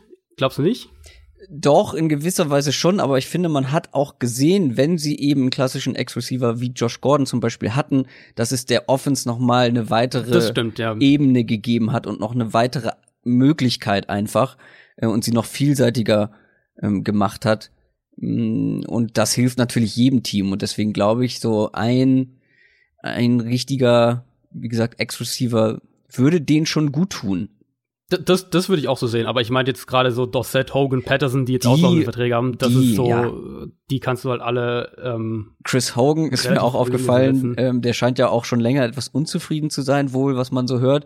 Und nach dem Super Bowl, auch wenn er gewonnen hat, glaube ich, es gab mehrere Situationen, wo Chris Hogan echt offen war, fand ich, aber Tom Brady ihn einfach gekonnt ignoriert hat, weil Edelman erster Read, Gronkowski zweiter so nee. ungefähr und der dritte ist James White im Zweifel oder irgendein Running Back ähm, und Chris Hogan hat einfach keine Rolle bei Brady gespielt, auch weil er ja, offen war ja. und äh, so funktioniert die Offense halt im Moment ja. auch einfach. Das ja, das kommt da sicher auch noch dazu. Um, und dann haben die Patriots ja dieses Jahr im Vergleich zu einigen anderen vergangenen Jahren haben sie ja sogar neben ihrem äh, neben ihrem Erstrundenpick zwei Zweitrundenpicks und in der dritten Runde einen, den, den Lions-Pick, also einen deutlich höheren als ihren eigenen. Ihren eigenen haben sie nicht in der dritten Runde, also sie haben aber trotzdem vier Picks in den ersten drei Runden und ähm, ich bin gespannt, was sie letztlich im Receiving Core machen, also wie sie das angehen. Da gibt's ja, ja ich finde die Receiver, die, die Free Agent Receiver Klasse ist dieses Jahr echt nicht nee. berauschend, aber es gibt halt so Namen, die, wo man sich vorstellen könnte, okay, wenn die Patriots jetzt so einen kriegen, da könnte er irgendwie dann doch funktionieren. Ähm, also zum einen gibt es ganz viele Slot-Receiver, äh, wenn die Patriots sich da noch mal was holen wollen. Aber es gibt halt zum Beispiel so einen wie einen Kevin White von den Bears, wo man jetzt sich denkt, der ist ähm, in Chicago sicher muss man als, als, als Draft-Bust bezeichnen, weil er einfach so hoch gepickt wurde und für die Bears eigentlich nie eine Rolle gespielt hat. Wenn die Patriots aber irgendwie den jetzt holen und, und den als Ex-Receiver einsetzen können und der da so ein bisschen diese diese Josh Gordon-Rolle quasi übernimmt und wer weiß, was mit Josh Gordon selbst passiert. Auf den, glaube ich, will man jetzt nicht unbedingt setzen, aber könnte ja theoretisch auch noch Rolle spielen. Ähm, wenn du so einen dann irgendwie kriegst, günstig in der Free Agency, dann kann sowas in New England halt auch funktionieren. Über die Free Agents werden wir natürlich noch ausführlich sprechen und über die Namen, die da so auf den Markt kommen. Lass uns zu den Rams gehen. Äh, auch die werden im Titelfenster bleiben, gehen wir jetzt einfach mal von aus, weil Goff ist nach wie vor auf dem günstigen Vertrag. Wie lange eigentlich noch? Zwei Jahre? Ein Jahr? Also äh, zwei Jahre. Zwei Jahre, ne? Ähm, aber auch bei den Rams laufen einige spannende mhm. Verträge aus, beziehungsweise die Verträge sind nicht spannend, aber von spannenden Spielern. äh, in Damakung Su natürlich, ähm, der hatte ja nur einen Einjahresvertrag, ne? Mhm. Ähm, dann in der Secondary so ein paar Namen und vor allem in der O-Line, die ja jetzt wirklich zwei Saisons am Stück äh, zu fünf gespielt hat, ohne, ohne große Ausfälle. Da ja. gibt's dann doch noch schon ein paar Baustellen, ne? Ja, das wird auch ganz spannend. Also du hast jetzt gerade gesagt, sie werden auf jeden Fall im, im Titelfenster bleiben. Sie werden es auf jeden Fall versuchen. Ich bin Also gespannt. die Möglichkeiten sind halt im Prinzip ähnlich wie vor letzter Saison, weil du immer noch den günstigen Quarterback hast. Das genau, war die genau. Hauptaussage dahinter. Ähm, sie sind ja jetzt dieses Jahr schon so all in gegangen, kann man sagen. Ja. Und ich bin gespannt, ob sie das wiederholen oder beziehungsweise aufrechterhalten können. Also Sue, äh, Lamarcus Joyner, Roger Saffold, Dante Fowler, Corey Littleton, das sind alles Starter und auch wichtige Spieler, die auslaufende Verträge haben. Das ist so der erste Punkt. Dann hast du eben im Hinterkopf für deine Cap-Planung, dass du Jared Goff bald bezahlen musst. Ähm, und du hast nächstes Jahr auch nochmal äh, drei, vier wirklich größere Namen, die auslaufende Verträge haben. Also grundsätzlich hast du natürlich völlig recht und bin ich ja auch ein klarer Verfechter davon, all in zu gehen, wenn du deinen Quarterback ähm, auf dem Rookie-Vertrag Rookie hast und glaubst, dass du deinen Starting Quarterback wirklich langfristig gefunden hast, dann nutzt das Fenster auf jeden Fall aus. Ähm, das haben die Rams auch gemacht und wenn man sich die Trades und die Verpflichtungen anschaut und jetzt äh, haben sie natürlich die entsprechenden Vertragsentscheidungen zu treffen, haben keinen Zweitrunden-Pick dieses Jahr, haben keinen Drittrunden-Pick dieses Jahr ich vermute, wir sehen jetzt 2019, also in der kommenden Saison, noch mal einen All-In-Ansatz von den Rams, dass auch ein Andrew Whitworth noch weitermacht zum Beispiel. Davon gehe ich eigentlich aus. Bevor dann dieser Umbruch kommen wird, einfach weil der Goff-Vertrag dazu kommt, weil spätestens nach der nächsten Saison, schätze ich, Whitworth aufhört, weil von diesen Spielern, die wir jetzt gerade aufgezählt haben, die auslaufende Verträge haben, wirst du nicht alle halten können, weder dieses Jahr noch dann nächstes Jahr. Und weil dir natürlich dann auch zu einem gewissen Grad der Draft-Nachschub fehlen wird, was die, was die hohen Picks angeht. Und in der Summe schätze ich, dass wir, dass das Rams-Titelfenster jetzt noch nächstes Jahr dann geöffnet sein wird, wie auch immer sie das Cap-mäßig machen und wen sie jetzt halten können und wen auch nicht. Danach rechne ich bei den Rams so ein bisschen mit einem kleinen Umbruch. Mit so einer guten Saison es war ja eine sehr gute Saison. Man ist in den Super Bowl gekommen. Ja, ähm, absolut. Den ja. man dann halt ein bisschen unrühmlich verloren hat, aber trotzdem nach so einer guten Saison ähm, könnte es ja vielleicht auch den einen oder anderen Spieler geben, der sagt, okay, ich verzichte mm, auf ein bisschen Geld, so. um, ja. damit wir nochmal einen Anlauf äh, starten können. Ja. Also vor allem, wenn man jetzt sich einen Zu anguckt zum Beispiel, ähm, vielleicht der. Ähm, da können wir sehr gespannt sein, äh, wie das laufen wird. Wir haben jetzt schon wieder über anderthalb Stunden gequatscht. Und das fast nur über den Super Bowl. Ähm, lass uns. ist immerhin der Super Bowl. Hä? Ist immerhin der Super Bowl. Ja, ist klar, ist das wichtigste Spiel und ähm, man hat auch nur dieses eine Spiel, was man sich nochmal angucken muss. Da fallen einem besonders viele Dinge auf. Nächste Woche werden wir die 2018er Saison dann so richtig abschließen, bevor wir uns um die Zukunft, um die Offseason, ähm, um die Free Agency, um den Draft und so weiter kümmern werden. Und zwar mit einer kleinen Award-Show. Wir haben da was geplant. Noch nicht so richtig im Detail, aber das werden wir noch machen. Wir haben ja noch ein paar Tage Zeit, ähm, wo wir unsere Lieblingsspieler der Saison ehren werden und nicht einfach auf normale Art und Weise, sondern vielleicht noch mal so ein paar Award-Kategorien, mit denen man nicht unbedingt rechnet. Vielleicht habt ihr ja da auch noch eine Idee, was man da machen könnte. Schreibt sie uns gerne auf unseren oder über unsere Social Media Kanäle Twitter, Instagram, Facebook, per Fax. Nee, Fax geht nicht. Per Mail. Äh, ganz wie ihr wollt. Ähm, also die NFL Awards sind auf jeden Fall ein absoluter Witz dagegen. Wir bedanken uns natürlich nochmal bei euch für diese erste, unsere erste Saison, die wir gemeinsam gemacht haben. Es war schon eine sehr geile Saison.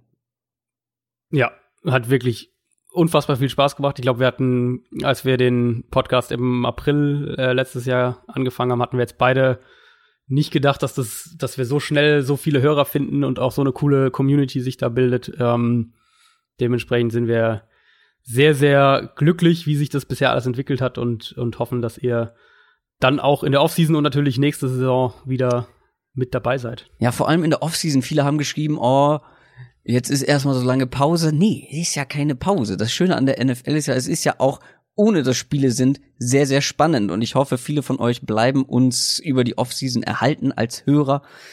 Ähm, da, wir haben ein paar schöne Dinge geplant ähm, und auch zum Draft haben wir natürlich dieses Jahr deutlich mehr Vorlauf, um genauer über die College-Spieler zu sprechen. Das wird sicher sehr interessant und ich habe auch jetzt schon richtig Bock, vor allem auf den Draft. Du bist, du bist ja eh schon in der in die Draft-Vorbereitung ja. so eingestiegen, ne? Ich musste mich teilweise wirklich motivieren, mir äh, Tapes von Playoff-Spielen noch mal irgendwie genauer anzugucken. Ich bin irgendwie immer wieder bei College Tapes gelandet. Ja, ja, es ist natürlich musste ich immer die Kurve das, kriegen. Neue, ne? Das ist ja. immer so das spannende Neue, wenn man neue Spieler sieht, die man noch nicht gesehen hat und ja, und äh, ja, also für mich ist immer jetzt dieses Jahr vor allem der Draft, weil ich ja doch irgendwie so einen Fokus auf Quarterbacks habe. Ich natürlich schaue ich mir dann auch die anderen Positionen an, aber ist jetzt dieses Jahr nicht so prickelnd, was die Quarterbacks angeht. Aber ich glaube, wir können uns auf ein paar richtig, richtig spektakuläre Verteidiger freuen. Wir können uns auf yep. eine tiefe Receiver-Klasse freuen. Und ähm, wenn ja, wir ehrlich sind, im Endeffekt gehen doch zwei Quarterbacks in der Top 10 weg und dann können, müssen wir über die sowieso auch reden. Absolut. Kyler Murray, wenn er dann Football spielt, wonach es momentan ja aussieht. Äh, Haskins. Und da gibt's so ein paar Namen. Also im Moment sind die Mock Drafts, wenn man sich die anguckt, macht es nicht, ist Quatsch, aber mache ich trotzdem. ähm, wirklich, äh, wirklich wild. Also da siehst du so ja, unterschiedliche richtig. Leute in den Top Ten. Aber fast immer sind es irgendwie doch ein, zwei Quarterbacks. Also zumindest in ja. denen, die ich gesehen habe, waren es eigentlich immer, wo wir jetzt alle, alle sagen jetzt, und ich will da jetzt überhaupt keine Meinung dahinter stellen, weil ich habe mir, wie gesagt, die Klasse noch nur ganz oberflächlich angeschaut. Ähm, aber alle, die sich viel damit beschäftigen, sagen, die Quarterback-Klasse ist nicht nichts Besonderes. Trotzdem haben irgendwie jeder, äh, der hat irgendwie jeder in seinen Mock-Drafts zwei Quarterbacks in der Top 10, manchmal sogar drei. Also ihr merkt, da wird's viel zu besprechen geben. Wir machen natürlich nahtlos weiter, wöchentlich bis mindestens Anfang Mai nach dem Draft und wahrscheinlich auch noch darüber hinaus. Das soll's für diese Woche gewesen sein. Für diese Saison noch nicht ganz. Ich freue mich sehr auf nächste Woche, auf die Folge nächsten Donnerstag. Bis dahin, macht's gut. Ciao. Ciao, ciao.